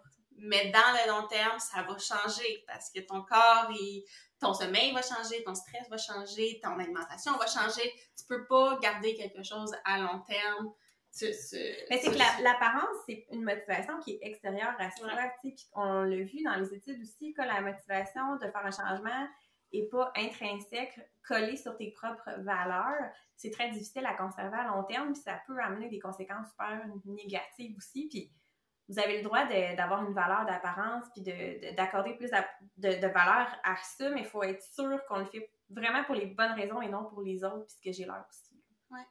Et puis pouvoir se, justement, comme tu disais, Myriam, se détacher du fait que on peut pas rester rigide toute notre vie sur une apparence, un plan d'entraînement, etc. Et puis généralement, euh, ce qui Alors, ce qui est problématique hein, euh, dans le fitness, mais notamment dans le bodybuilding, c'est euh, comment sont vendus les, programmes d'entraînement, comment sont vendus les coachings. Et il y a quand même une problématique, je trouve, de...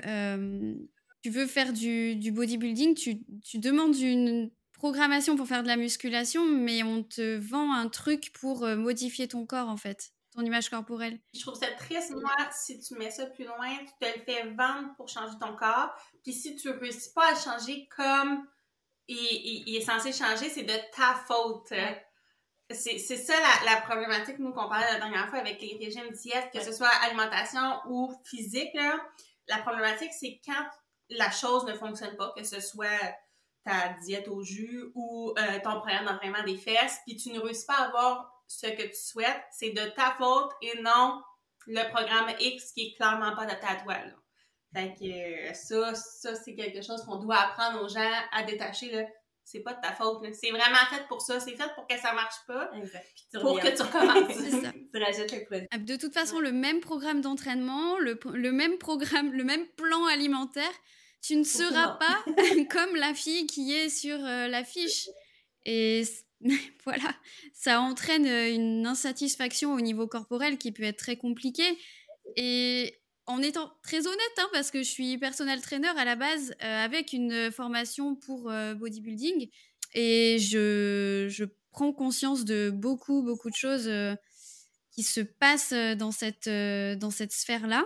Et c'est très compliqué en fait d'expliquer aux, filles que malheureusement, déjà, il faut s'entraîner énormément pour avoir les résultats ben, de telle ou telle euh, fille qui fait des compétitions bikini, hein, par exemple. Il faut énormément s'entraîner, il faut que sa vie tourne autour de ça. Euh, il faut être hyper bien accroché parce que au niveau euh, alimentaire et, et image, enfin relation qu'on a à son corps, c'est très intense. Enfin, en tout cas, pour obtenir des résultats qui sont comme chez les filles qui font des, de ce type de compétition, il faut aller très très loin et dans l'entraînement et dans la restriction énergétique. Parce que euh, c'est la recherche de la muscularité, mais à côté de ça, c'est la recherche euh, d'une perte de graisse qui est ultra euh, coûteuse pour le corps et qui est même dangereuse. Quoi. Oui, effectivement. Surtout Ouais. pour les femmes, sachant qu'on a un gras essentiel plus élevé que les hommes. Ouais. Que- Pour les hormones, justement, de reproduction. Oui, autres. sinon, tu ne peux pas te reproduire, tu ne fonctionnes pas adéquatement. Donc ça, on a le double quand même, il faut le dire, là, on a le double de pourcentage de gras plus élevé que les hommes pour être en santé. Fait que c'est sûr qu'on peut pas avoir notre six-pack sur la plage comme un homme, là, on n'est pas fait de la même façon, on n'a pas de testostérone. Donc euh, ça, c'est quelque chose qu'il faut normaliser au niveau des femmes. C'est vrai que ça, il faudrait plus en parler. Parce que euh, la perte de graisse euh, chez la femme, ça reste euh, un sujet qui est extrêmement médiatisé hein, sur les réseaux sociaux et malheureusement trop, trop vendu comme quelque chose de Ouais. banal et comme quelque chose qui est euh, facilement atteignable et qu'on peut soutenir sur le long terme. Mais c'est complètement faux.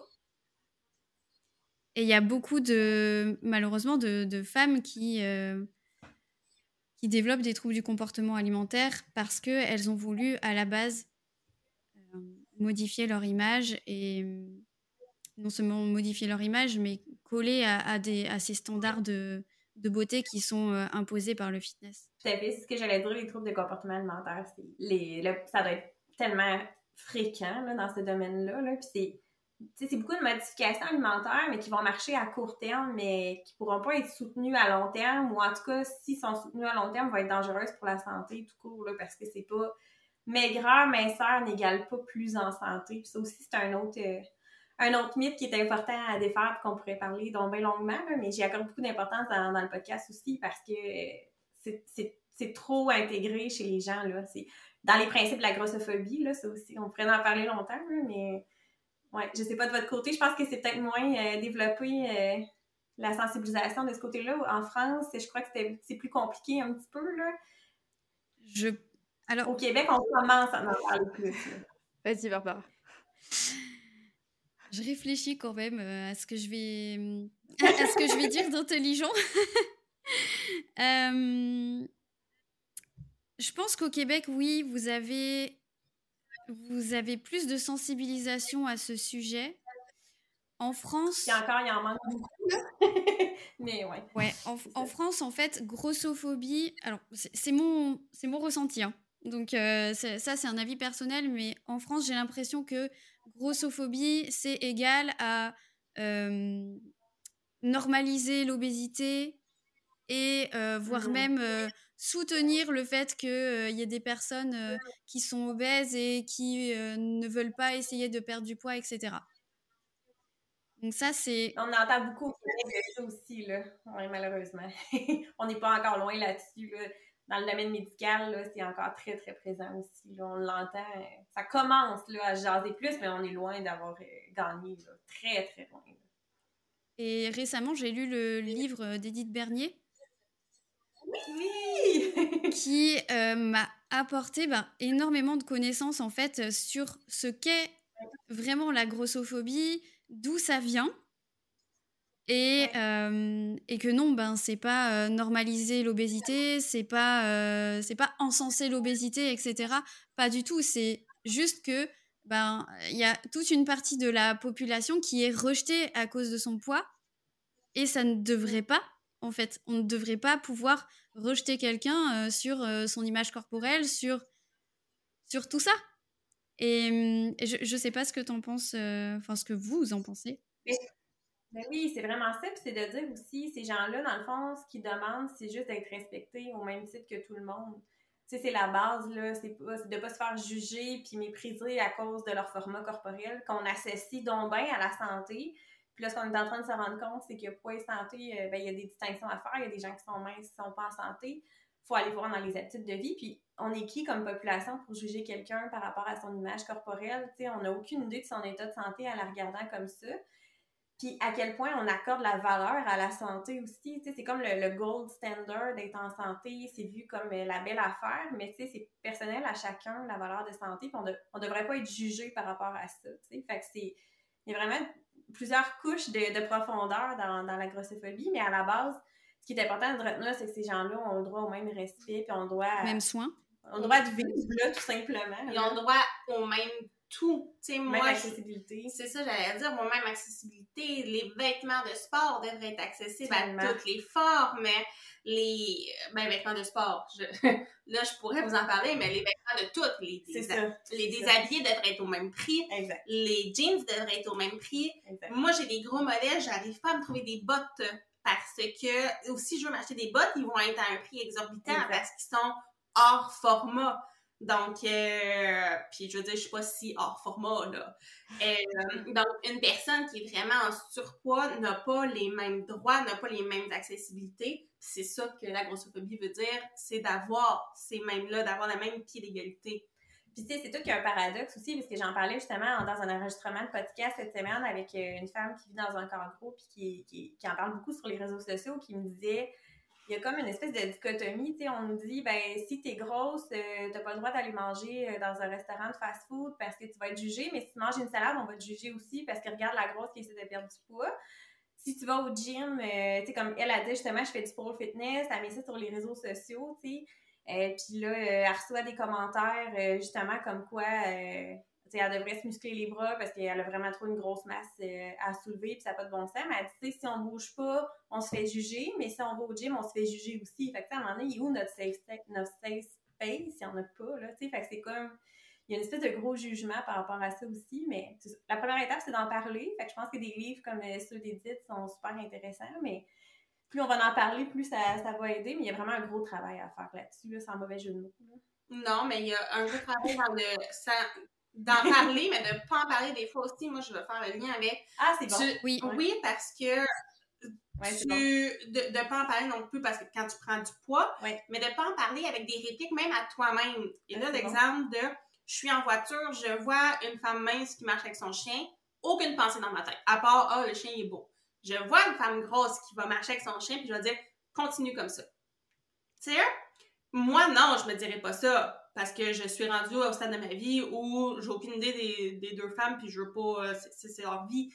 Mais je sais que les gens pensent ça. C'est de la grossophobie internalisée. Ouais, les gens ont, ont, tendance à voir la personne grosse, puis vont tout de suite penser à continuer à faire ça ou juger ça ou, tu sais, c'est vraiment, euh, quand je dis de pas en parler, c'est de arrête de penser ça puis de laisser aller, laisser vivre les personnes, tu sais. Moi, c'est de ce, point-là je voulais ajouter. on a tous la grossophobie internalisée. On est dans une société, puis je pense qu'en France, ça ne doit pas être différent du Québec. On, on, vit, on est avec ces préjugés-là ah. dans que ce soit partout. Puis c'est juste qu'il faut maintenant en prendre conscience parce qu'on a l'information qui nous la donne, on a l'information scientifique aussi qui, qui appuie ça derrière. C'est d'en prendre conscience, d'en discuter puis de briser les tabous par rapport à ça. Merci d'avoir ouvert la porte. non, non, mais je pense que c'est hyper important parce que toutes les femmes qui nous écoutent sont confrontées ben, plus ou moins à des difficultés avec euh, leur rapport au corps, avec leur alimentation. Et le fait d'être confrontée aussi à de la grossophobie ambiante, mais même elle, d'avoir internalisé des comportements grossophobes sans s'en rendre compte, ben, c'est hyper compliqué de vivre avec ça. Et, et, effectivement, on a internalisé, tu disais très bien, internalisé des biais autour de la grosseur qui sont, qui sont vraiment, bah, qu'il faut éliminer, quoi. Et, et même, bah, comme tu disais, Myriam, j'allais venir sur le fait que il faut arrêter de juger le physique des gens, arrêter de parler sans arrêt du poids, de l'alimentation de telle personne, machin en fait, ça fait plus de mal que de bien. On n'a pas à se mêler de ce qui se passe dans l'assiette des gens ou de, de, leur poids, quoi. Je veux dire, euh, on est libre chacun de, de gérer euh, sa santé déjà comme on le peut, parce qu'on n'a pas tous euh, le même accès pardon, à des connaissances, à de l'accompagnement. on n'a pas tous les mêmes ressources financières, on n'a pas tous les mêmes ressources psychologiques aussi. Donc, ouais, ça passe par ben, arrêter de féliciter quelqu'un quand il a perdu du poids parce que la personne est peut-être juste en dépression nerveuse ou alors malade ou alors a perdu l'appétit, etc. Donc, il faut arrêter de valoriser ça.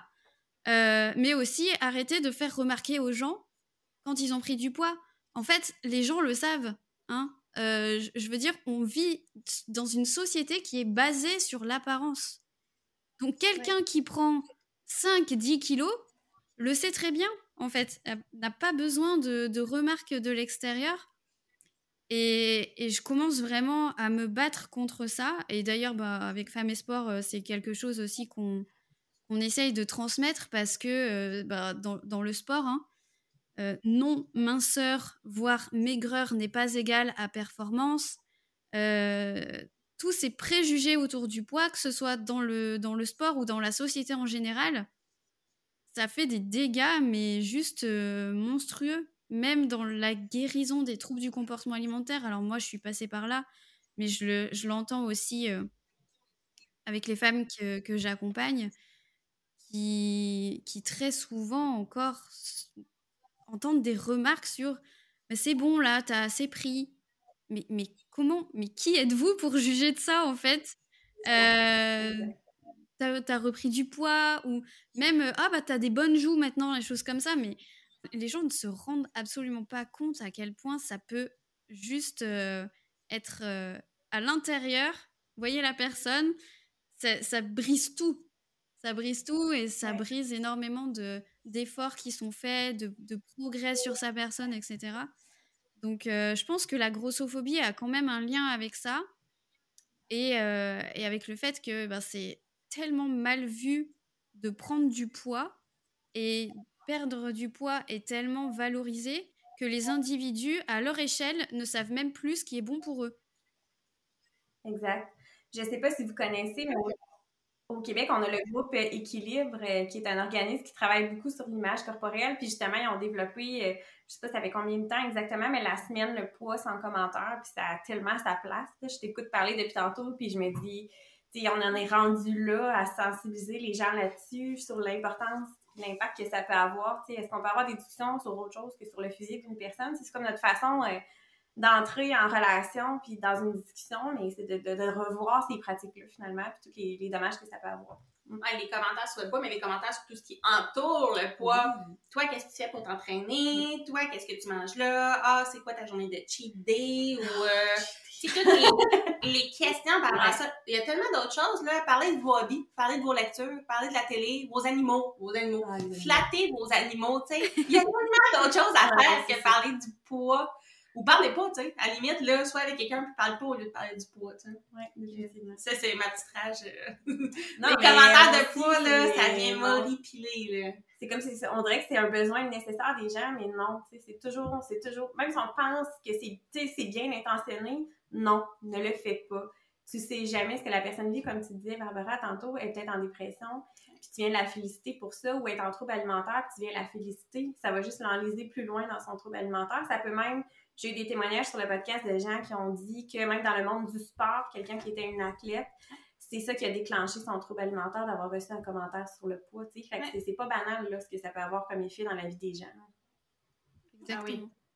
Ah Complètement d'accord. Je, je, je, je m'éparpillerai pas dans le sujet, mais pour ma, ma part personnelle, les commentaires sur le poids, quand j'ai, quand j'ai eu des troubles alimentaires, ça reste toute ta vie. On s'entend que tu restes avec une fragilité, mais j'étais tellement susceptible à.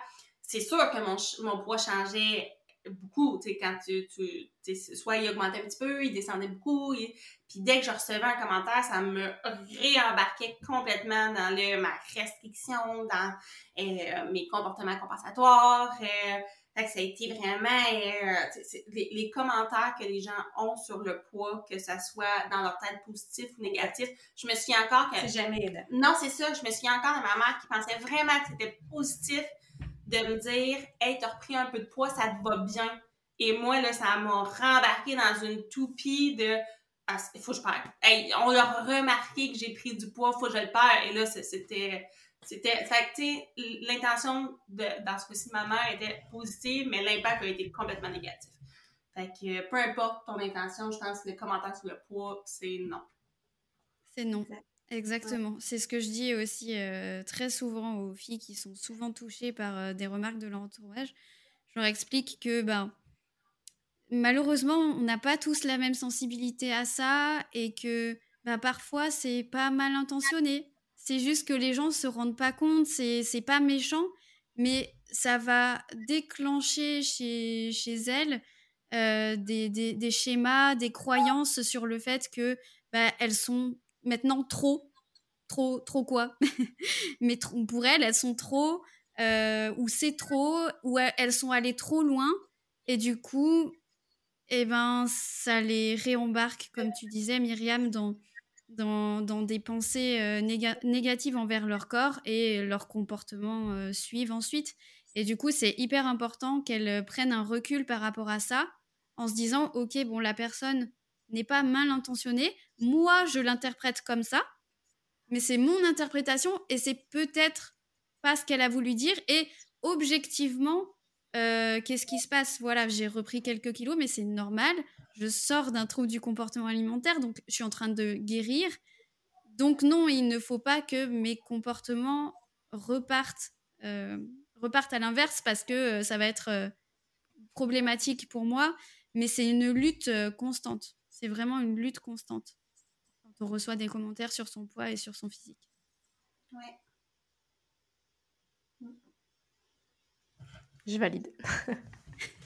Et du coup, je n'ai pas lu le livre que vous citiez, donc euh, on le mettra en, barre d'infos.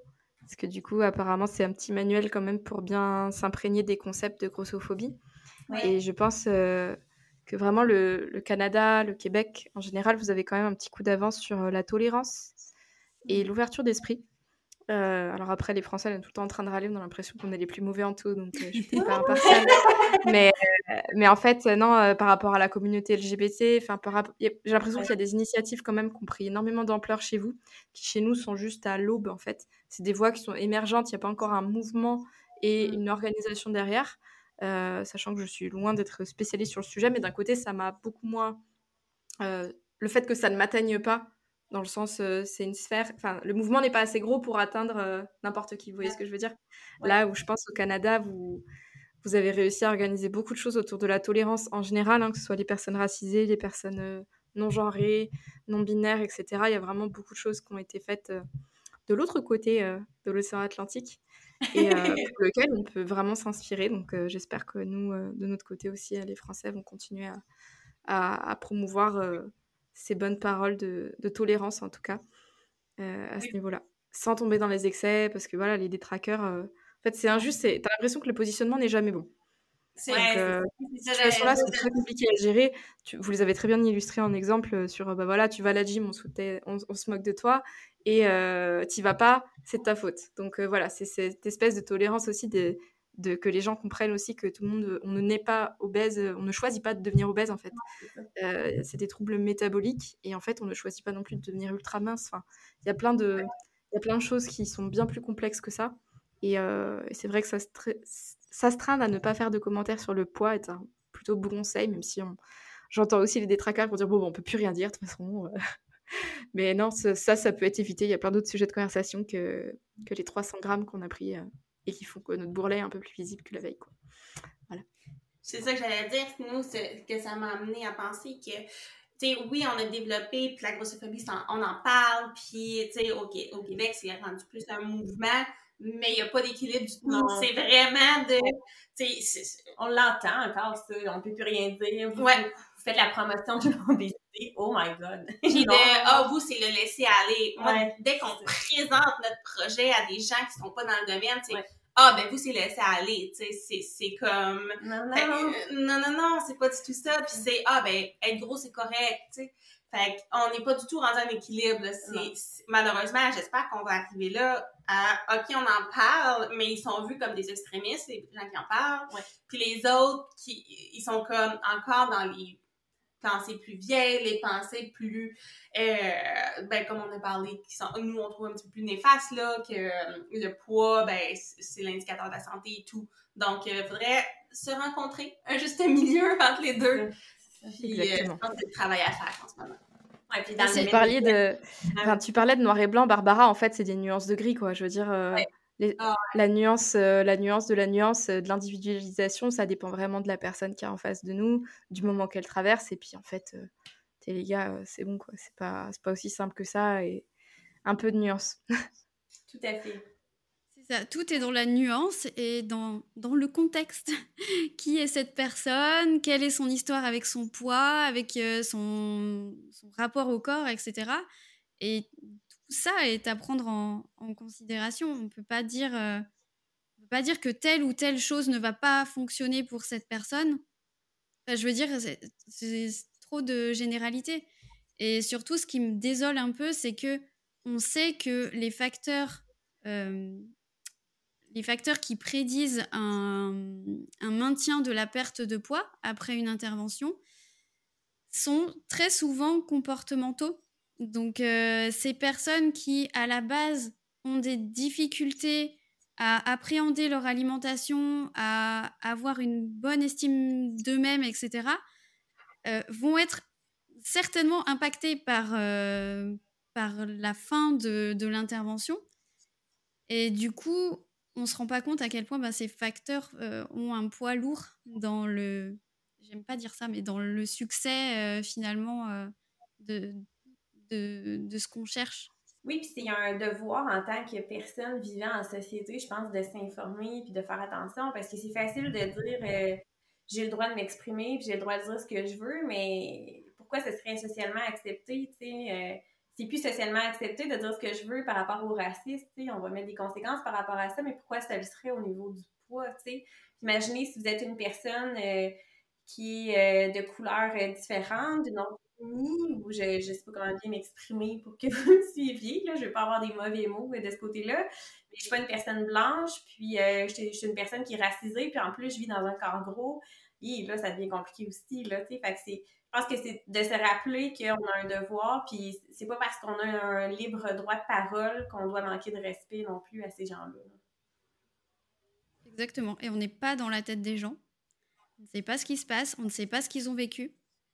Donc, euh, non, en fait, on ne peut pas dire ce qu'on veut. On ne peut pas dire ce qu'on veut. Et euh, ouais. j'aimerais peut-être euh, presque terminer par votre histoire corporelle. Alors Myriam, tu nous en as donné un bon aperçu. Sarah, est-ce que tu veux nous dire quelques mots à, ce sujet peut-être?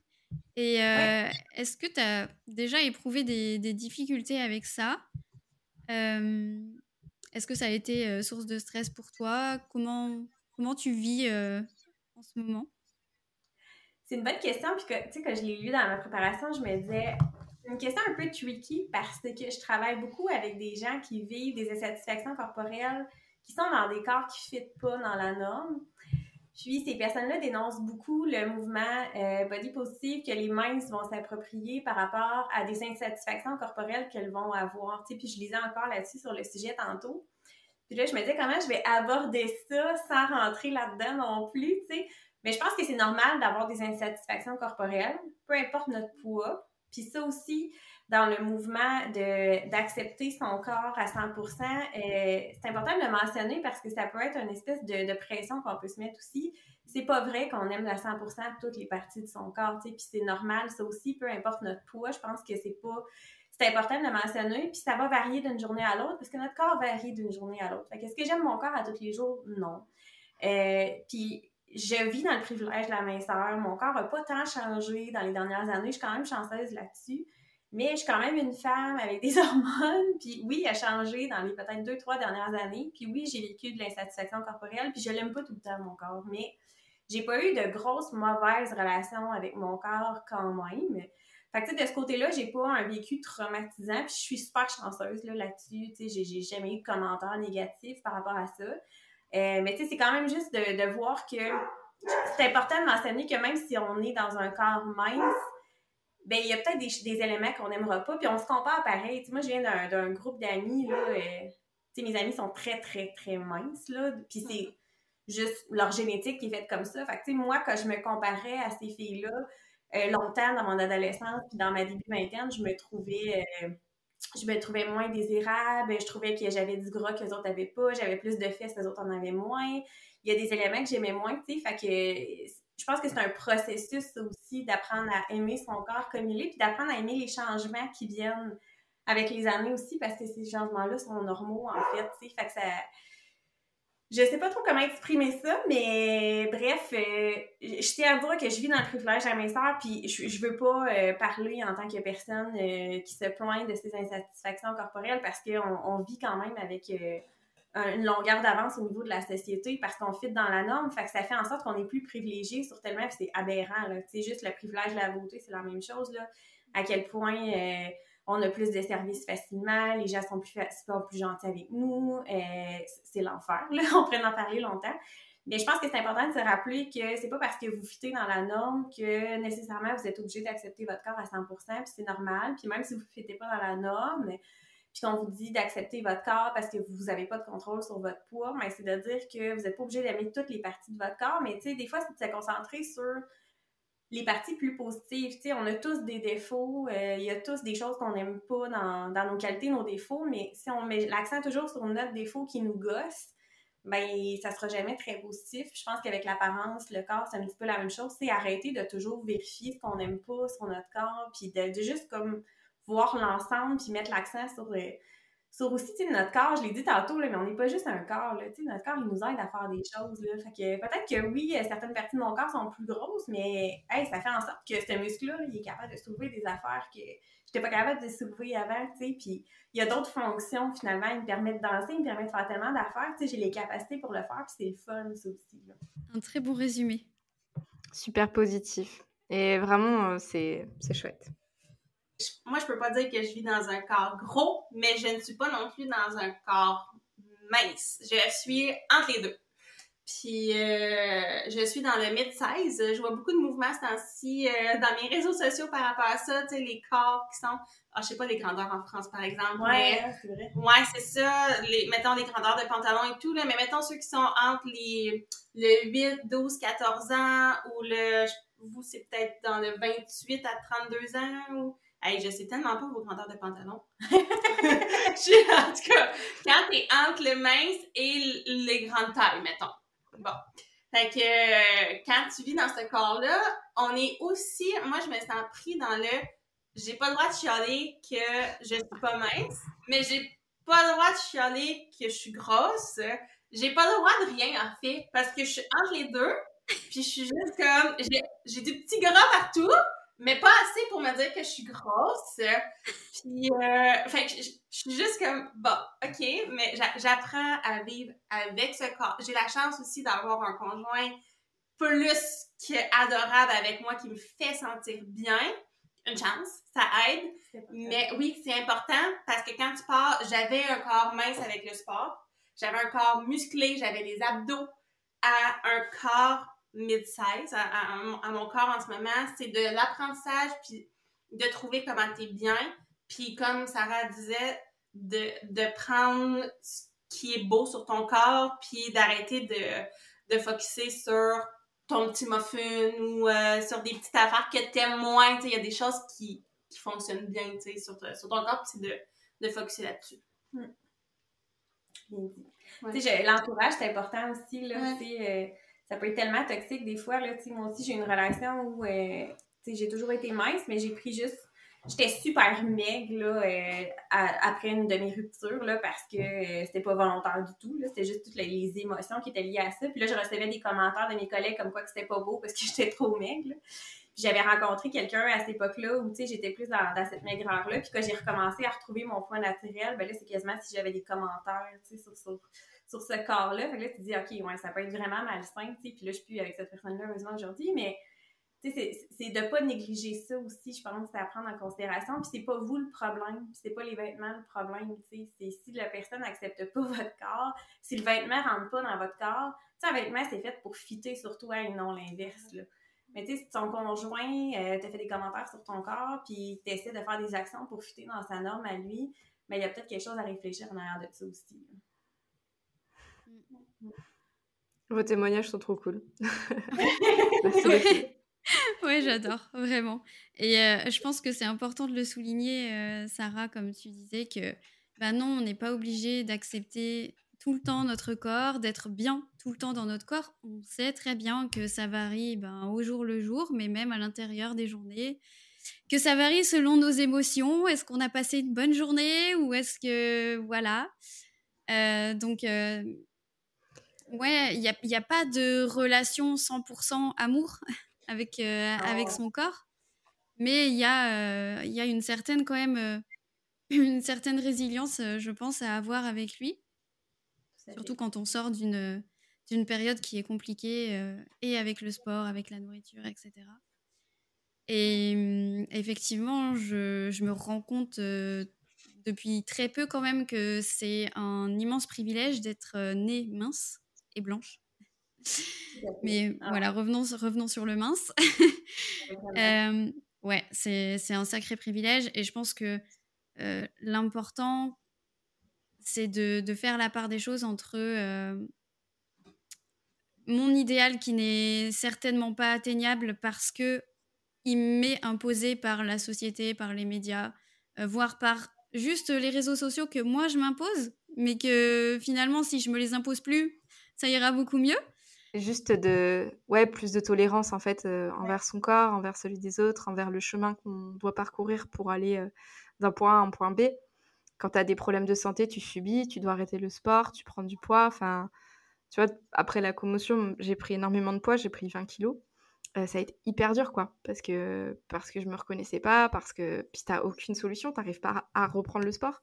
Donc ça a été hyper dur et je pense que juste la tolérance de me dire ok attends t'es debout t'as tes deux neurones qui arrivent à faire trois phrases complètes et euh, t'as réussi à reprendre le travail. Donc en fait euh, une chose à la fois tu vois le poids c'est c'est quoi dans le fond? Bah c'est pas grand chose et et puis je crois que tu disais euh, c'est pas à ton corps de fitter sur le vêtement c'est au vêtement de fitter sur toi. Mais je pense aussi que c'est pas enfin c'est pas à nous de fitter à notre entourage et aux personnes qui voudraient qu'on fitte dans des normes qu'on fitte dans dans je ne sais quoi ou qu'on malheureusement, en fait, rien déconstruit de leur éducation, en tout cas de, de ce que le système euh, valorise en termes de blancheur, en termes de taille, en termes de tout, en termes d'image. Bah, en fait, on peut aussi fitter avec euh, ce qui nous convient nous et c'est le plus important, quoi. Au jour le jour, avec la forme du jour, avec l'énergie du jour et, C'est à nous aussi de c'est à nous aussi de s'accepter dans le sens où euh, il y a personne qui va le faire à notre place. Hein. Exactement. Puis à parler de l'entourage, euh, maintenant tu parlais de l'entourage que peut-être que l'entourage aurait même pas la pensée que toi tu penses qu'il y aurait. Dans le sens où tu mets toi-même cette pression que eux vont penser ça. Donc commence par laisser aller. Tu sais pas ce qui se passe dans sa tête, tu sais ce qui se passe dans la tienne. Donc commence par t'accepter toi. Puis après ça, tu, tu verras ce qui va se passer, là, mais tu peux pas, tu peux pas continuer à vivre en, en, fonction des autres. Ouais, en fonction des autres, mais en fonction de ce que tu penses qu'ils vont penser. Ça fait pas mal de, de pensage. on parlait des, rajouté, on commentait des commentaires, parlait des commentaires sur le poids tantôt, mais tu nos propres commentaires envers nous qu'on peut faire devant les autres aussi, c'est important. Puis des fois, on banalise beaucoup. Moi, je pense que c'est beaucoup aux relations des mères, euh, les clientes que je suis ont beaucoup de jeunes enfants, puis se disent, je réalise à quel point la relation avec ma propre mère par rapport à l'alimentation et à son image corporelle a teinté ma relation actuelle qui est super négative avec l'alimentation, avec l'image corporelle. c'est tellement normalisé de dire Oh mon Dieu, j'ai des grosses fesses. Oh, j'ai-tu l'air grosse dans ces vêtements-là devant les enfants que les enfants enregistrent ça, puis internalisent ça, puis eux autres aussi développent après ça, puis poursuivent ce cycle infernal-là. Fait de prendre conscience de ça aussi, autant pour notre propre cheminement que pour l'impact qu'on peut avoir sur nos enfants, c'est important aussi sur le corps et sur l'alimentation aussi. Euh, tout, les, tout le vocabulaire qui est extrêmement, euh, enfin que moi je trouve euh, violent, mais ah j'ai bouffé comme une grosse ou ce genre de, de phrases qui maintenant me semblent tellement bah, violentes en fait et qui sont prononcées de manière automatique. Alors ouais, il y a peut-être des personnes qui vont dire effectivement oui on peut plus rien dire etc. Non, c'est pas forcément ça, c'est qu'on se rend compte hein, qu'il se passe des choses et du coup on essaye de changer les choses positivement. Euh, et, oui, et le vocabulaire compte. Le vocabulaire, la manière dont c'est dit, ça compte. Et effectivement, l'impact sur les enfants qui internalisent ce genre de vocabulaire et, euh, voilà, comme tu le disais très bien, Sarah, euh, des comportements qui sont malsains bah voilà, potentiellement, ils seront pas forcément très bien dans leur peau. Bah, comme tu l'as très bien souligné, Manon, c'est comment notre corps est fonctionnel, ce qui nous permet de faire. Euh, et c'est super important euh, quand même de le souligner parce que bah, dans la vie, on ne sait pas si on sera toujours euh, fonctionnel à ce point. Et, et voilà, et le, le, poids ne devrait pas être le poids, l'image corporelle et un bourrelet euh, par-ci qui dépasse euh, ou. Euh, dire que privilégier le fonctionnel parce que, en fait, le moment où vous pourrez soulever tous les gens que vous aimez pas pour les mettre par-dessus votre épaule, c'est exceptionnel. De se dire, toi, de toute façon, je te soulève. Donc, en fait, tu vois, c'est de l'empowerment de ouf. Et ça, la maigreur l'apportera jamais. Et en fait, juste être capable et se sentir capable et résilient, ça, c'est un super cadeau à se faire. Et je pense, les filles, vous en avez parlé vraiment tout le long, mais je crois que la, raison intrinsèque conditionnera beaucoup de choses. Et en fait, nous, même en tant que professionnels de santé, bien sûr qu'on promeut l'activité physique, mais pas n'importe laquelle, celle qui te plaît, celle qui te rend heureux, celle qui te valorise, celle qui va t'amener le plus loin possible dans la meilleure santé. Et c'est OK si tu changes, et c'est OK si tu fais pas de compétition, et c'est aussi OK si tu en fais. Mais tant que ça te rend heureux, et tant que ça te rend pas malheureux, et que tu rentres pas dans des spirales complètement infernales, en fait, on est... faut trouver ce qui convient à chacun, et c'est vraiment un beau cadeau à se faire que trouver la discipline qui vous rendra bah, plus heureux, plus résilient la vie, plus, plus tout. Puis j'aimerais ajouter peut-être une chose. Au début, on a un conseil, puis le conseil qui, qui m'aide au quotidien, que je me dis, c'est que ta journée, elle reviendra pas. Fait que par exemple, quand je suis en voyage, puis que j'ai la chance d'aller me baigner, puis je me dis, plus jamais je vais revenir en Espagne sur cette plage-là, est-ce que je vais laisser mon inconfort par rapport à mon corps aller me baigner. Euh, non, on passe, on passe par-dessus ça. Est-ce que euh, je vais m'empêcher d'aller faire cette montagne-là, euh, dans cet habit-là, parce que X raison, tu sais, ça reviendra pas ce moment-là. Donc, au quotidien, c'est la même chose, même si tu es à la maison, peut-être que ton opportunité ne reviendra pas. Fait que faut, faut détacher ça pour pouvoir vivre au maximum les petits C'est ça, accepter l'inconfort. L'inconfort est là, et c'est OK. C'est juste, euh, c'est juste OK. Et ça ne doit pas euh, trop influencer mes pensées négativement et mes comportements négativement. Et, voilà, l'inconfort est là, mais je, je, passe à autre chose parce que je vis et, j'ai autre chose à faire que voilà de repartir dans des boucles. Oui, il vaut mieux un inconfort qu'un regret après de ne pas l'avoir fait. Ah c'est super beau. Cœur avec les doigts parce que c'est pas trop radiophonique ce que j'ai fait. Voilà, on fait des cœurs avec les doigts. voilà. un gros blanc dans le podcast, voilà, on se fait des cœurs avec les doigts, on adore. Et... Non, merci les filles, c'est trop bien. Euh, bon, bah du coup, pour finir, est-ce que vous avez un petit mot à dire à toutes celles qui vous écouteront? Aimez-vous, acceptez-vous euh, comme vous êtes, vous êtes parfaite comme vous êtes là, soyez indulgente envers vous-même aussi, puis une étape à la fois, tu retrouver une relation saine avec son corps, avec l'alimentation, avec l'activité physique, ça se fait pas du jour au lendemain comme une diète qui vous vend ça rapidement. Vous êtes habitué à la performance, vous êtes habitué à la rapidité, mais vous avez plusieurs années à déconstruire, puis ça, ça se fait pas en un mois. Même si vous mettez euh, le plus de professionnels euh, de la santé autour de vous, laissez-vous le temps.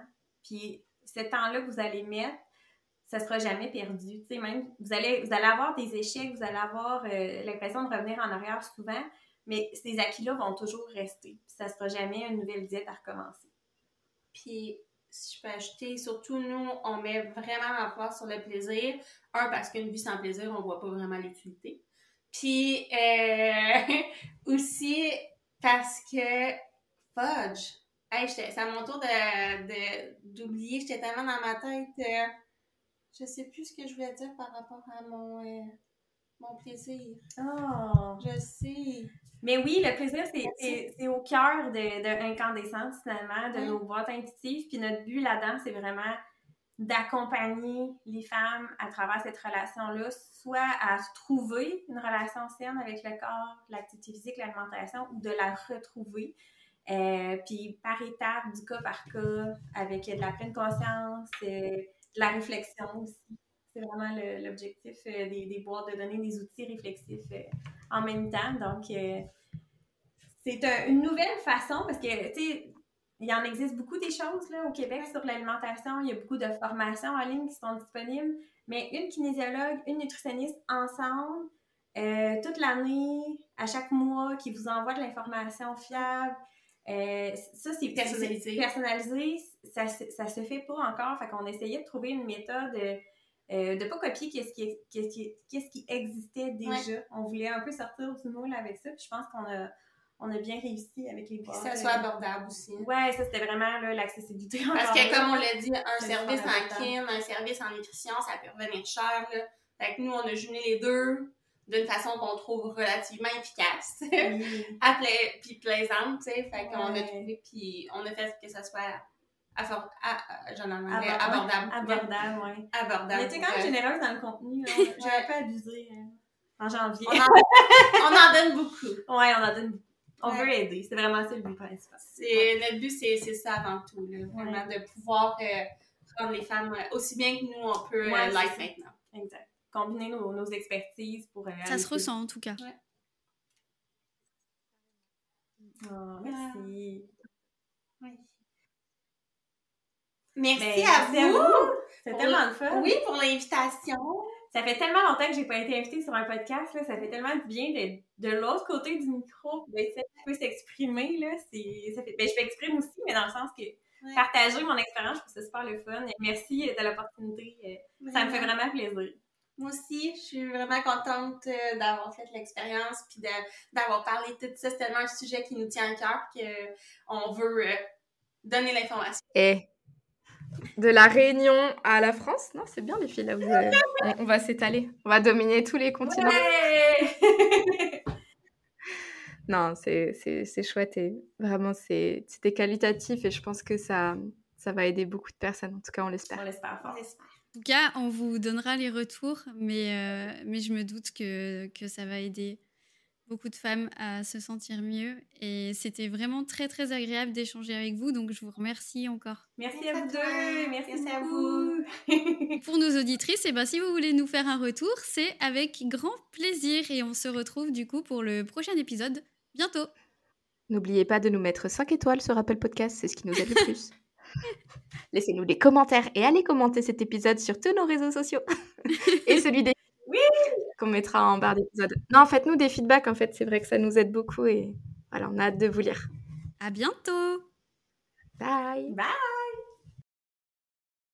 Merci à toi d'avoir été jusque-là. Si tu as aimé cet épisode, n'hésite pas à laisser 5 étoiles sur ton appli de podcast préféré et des commentaires bien sûr. N'hésite pas à nous dire ce que tu as aimé ou ce que tu voudrais voir améliorer. Et dans notre prochain format d'interview, si tu veux écouter quelqu'un en particulier sur le sujet de la femme sportive, n'hésite pas à nous le suggérer en commentaire ou en DM sur Instagram. Allez, à bientôt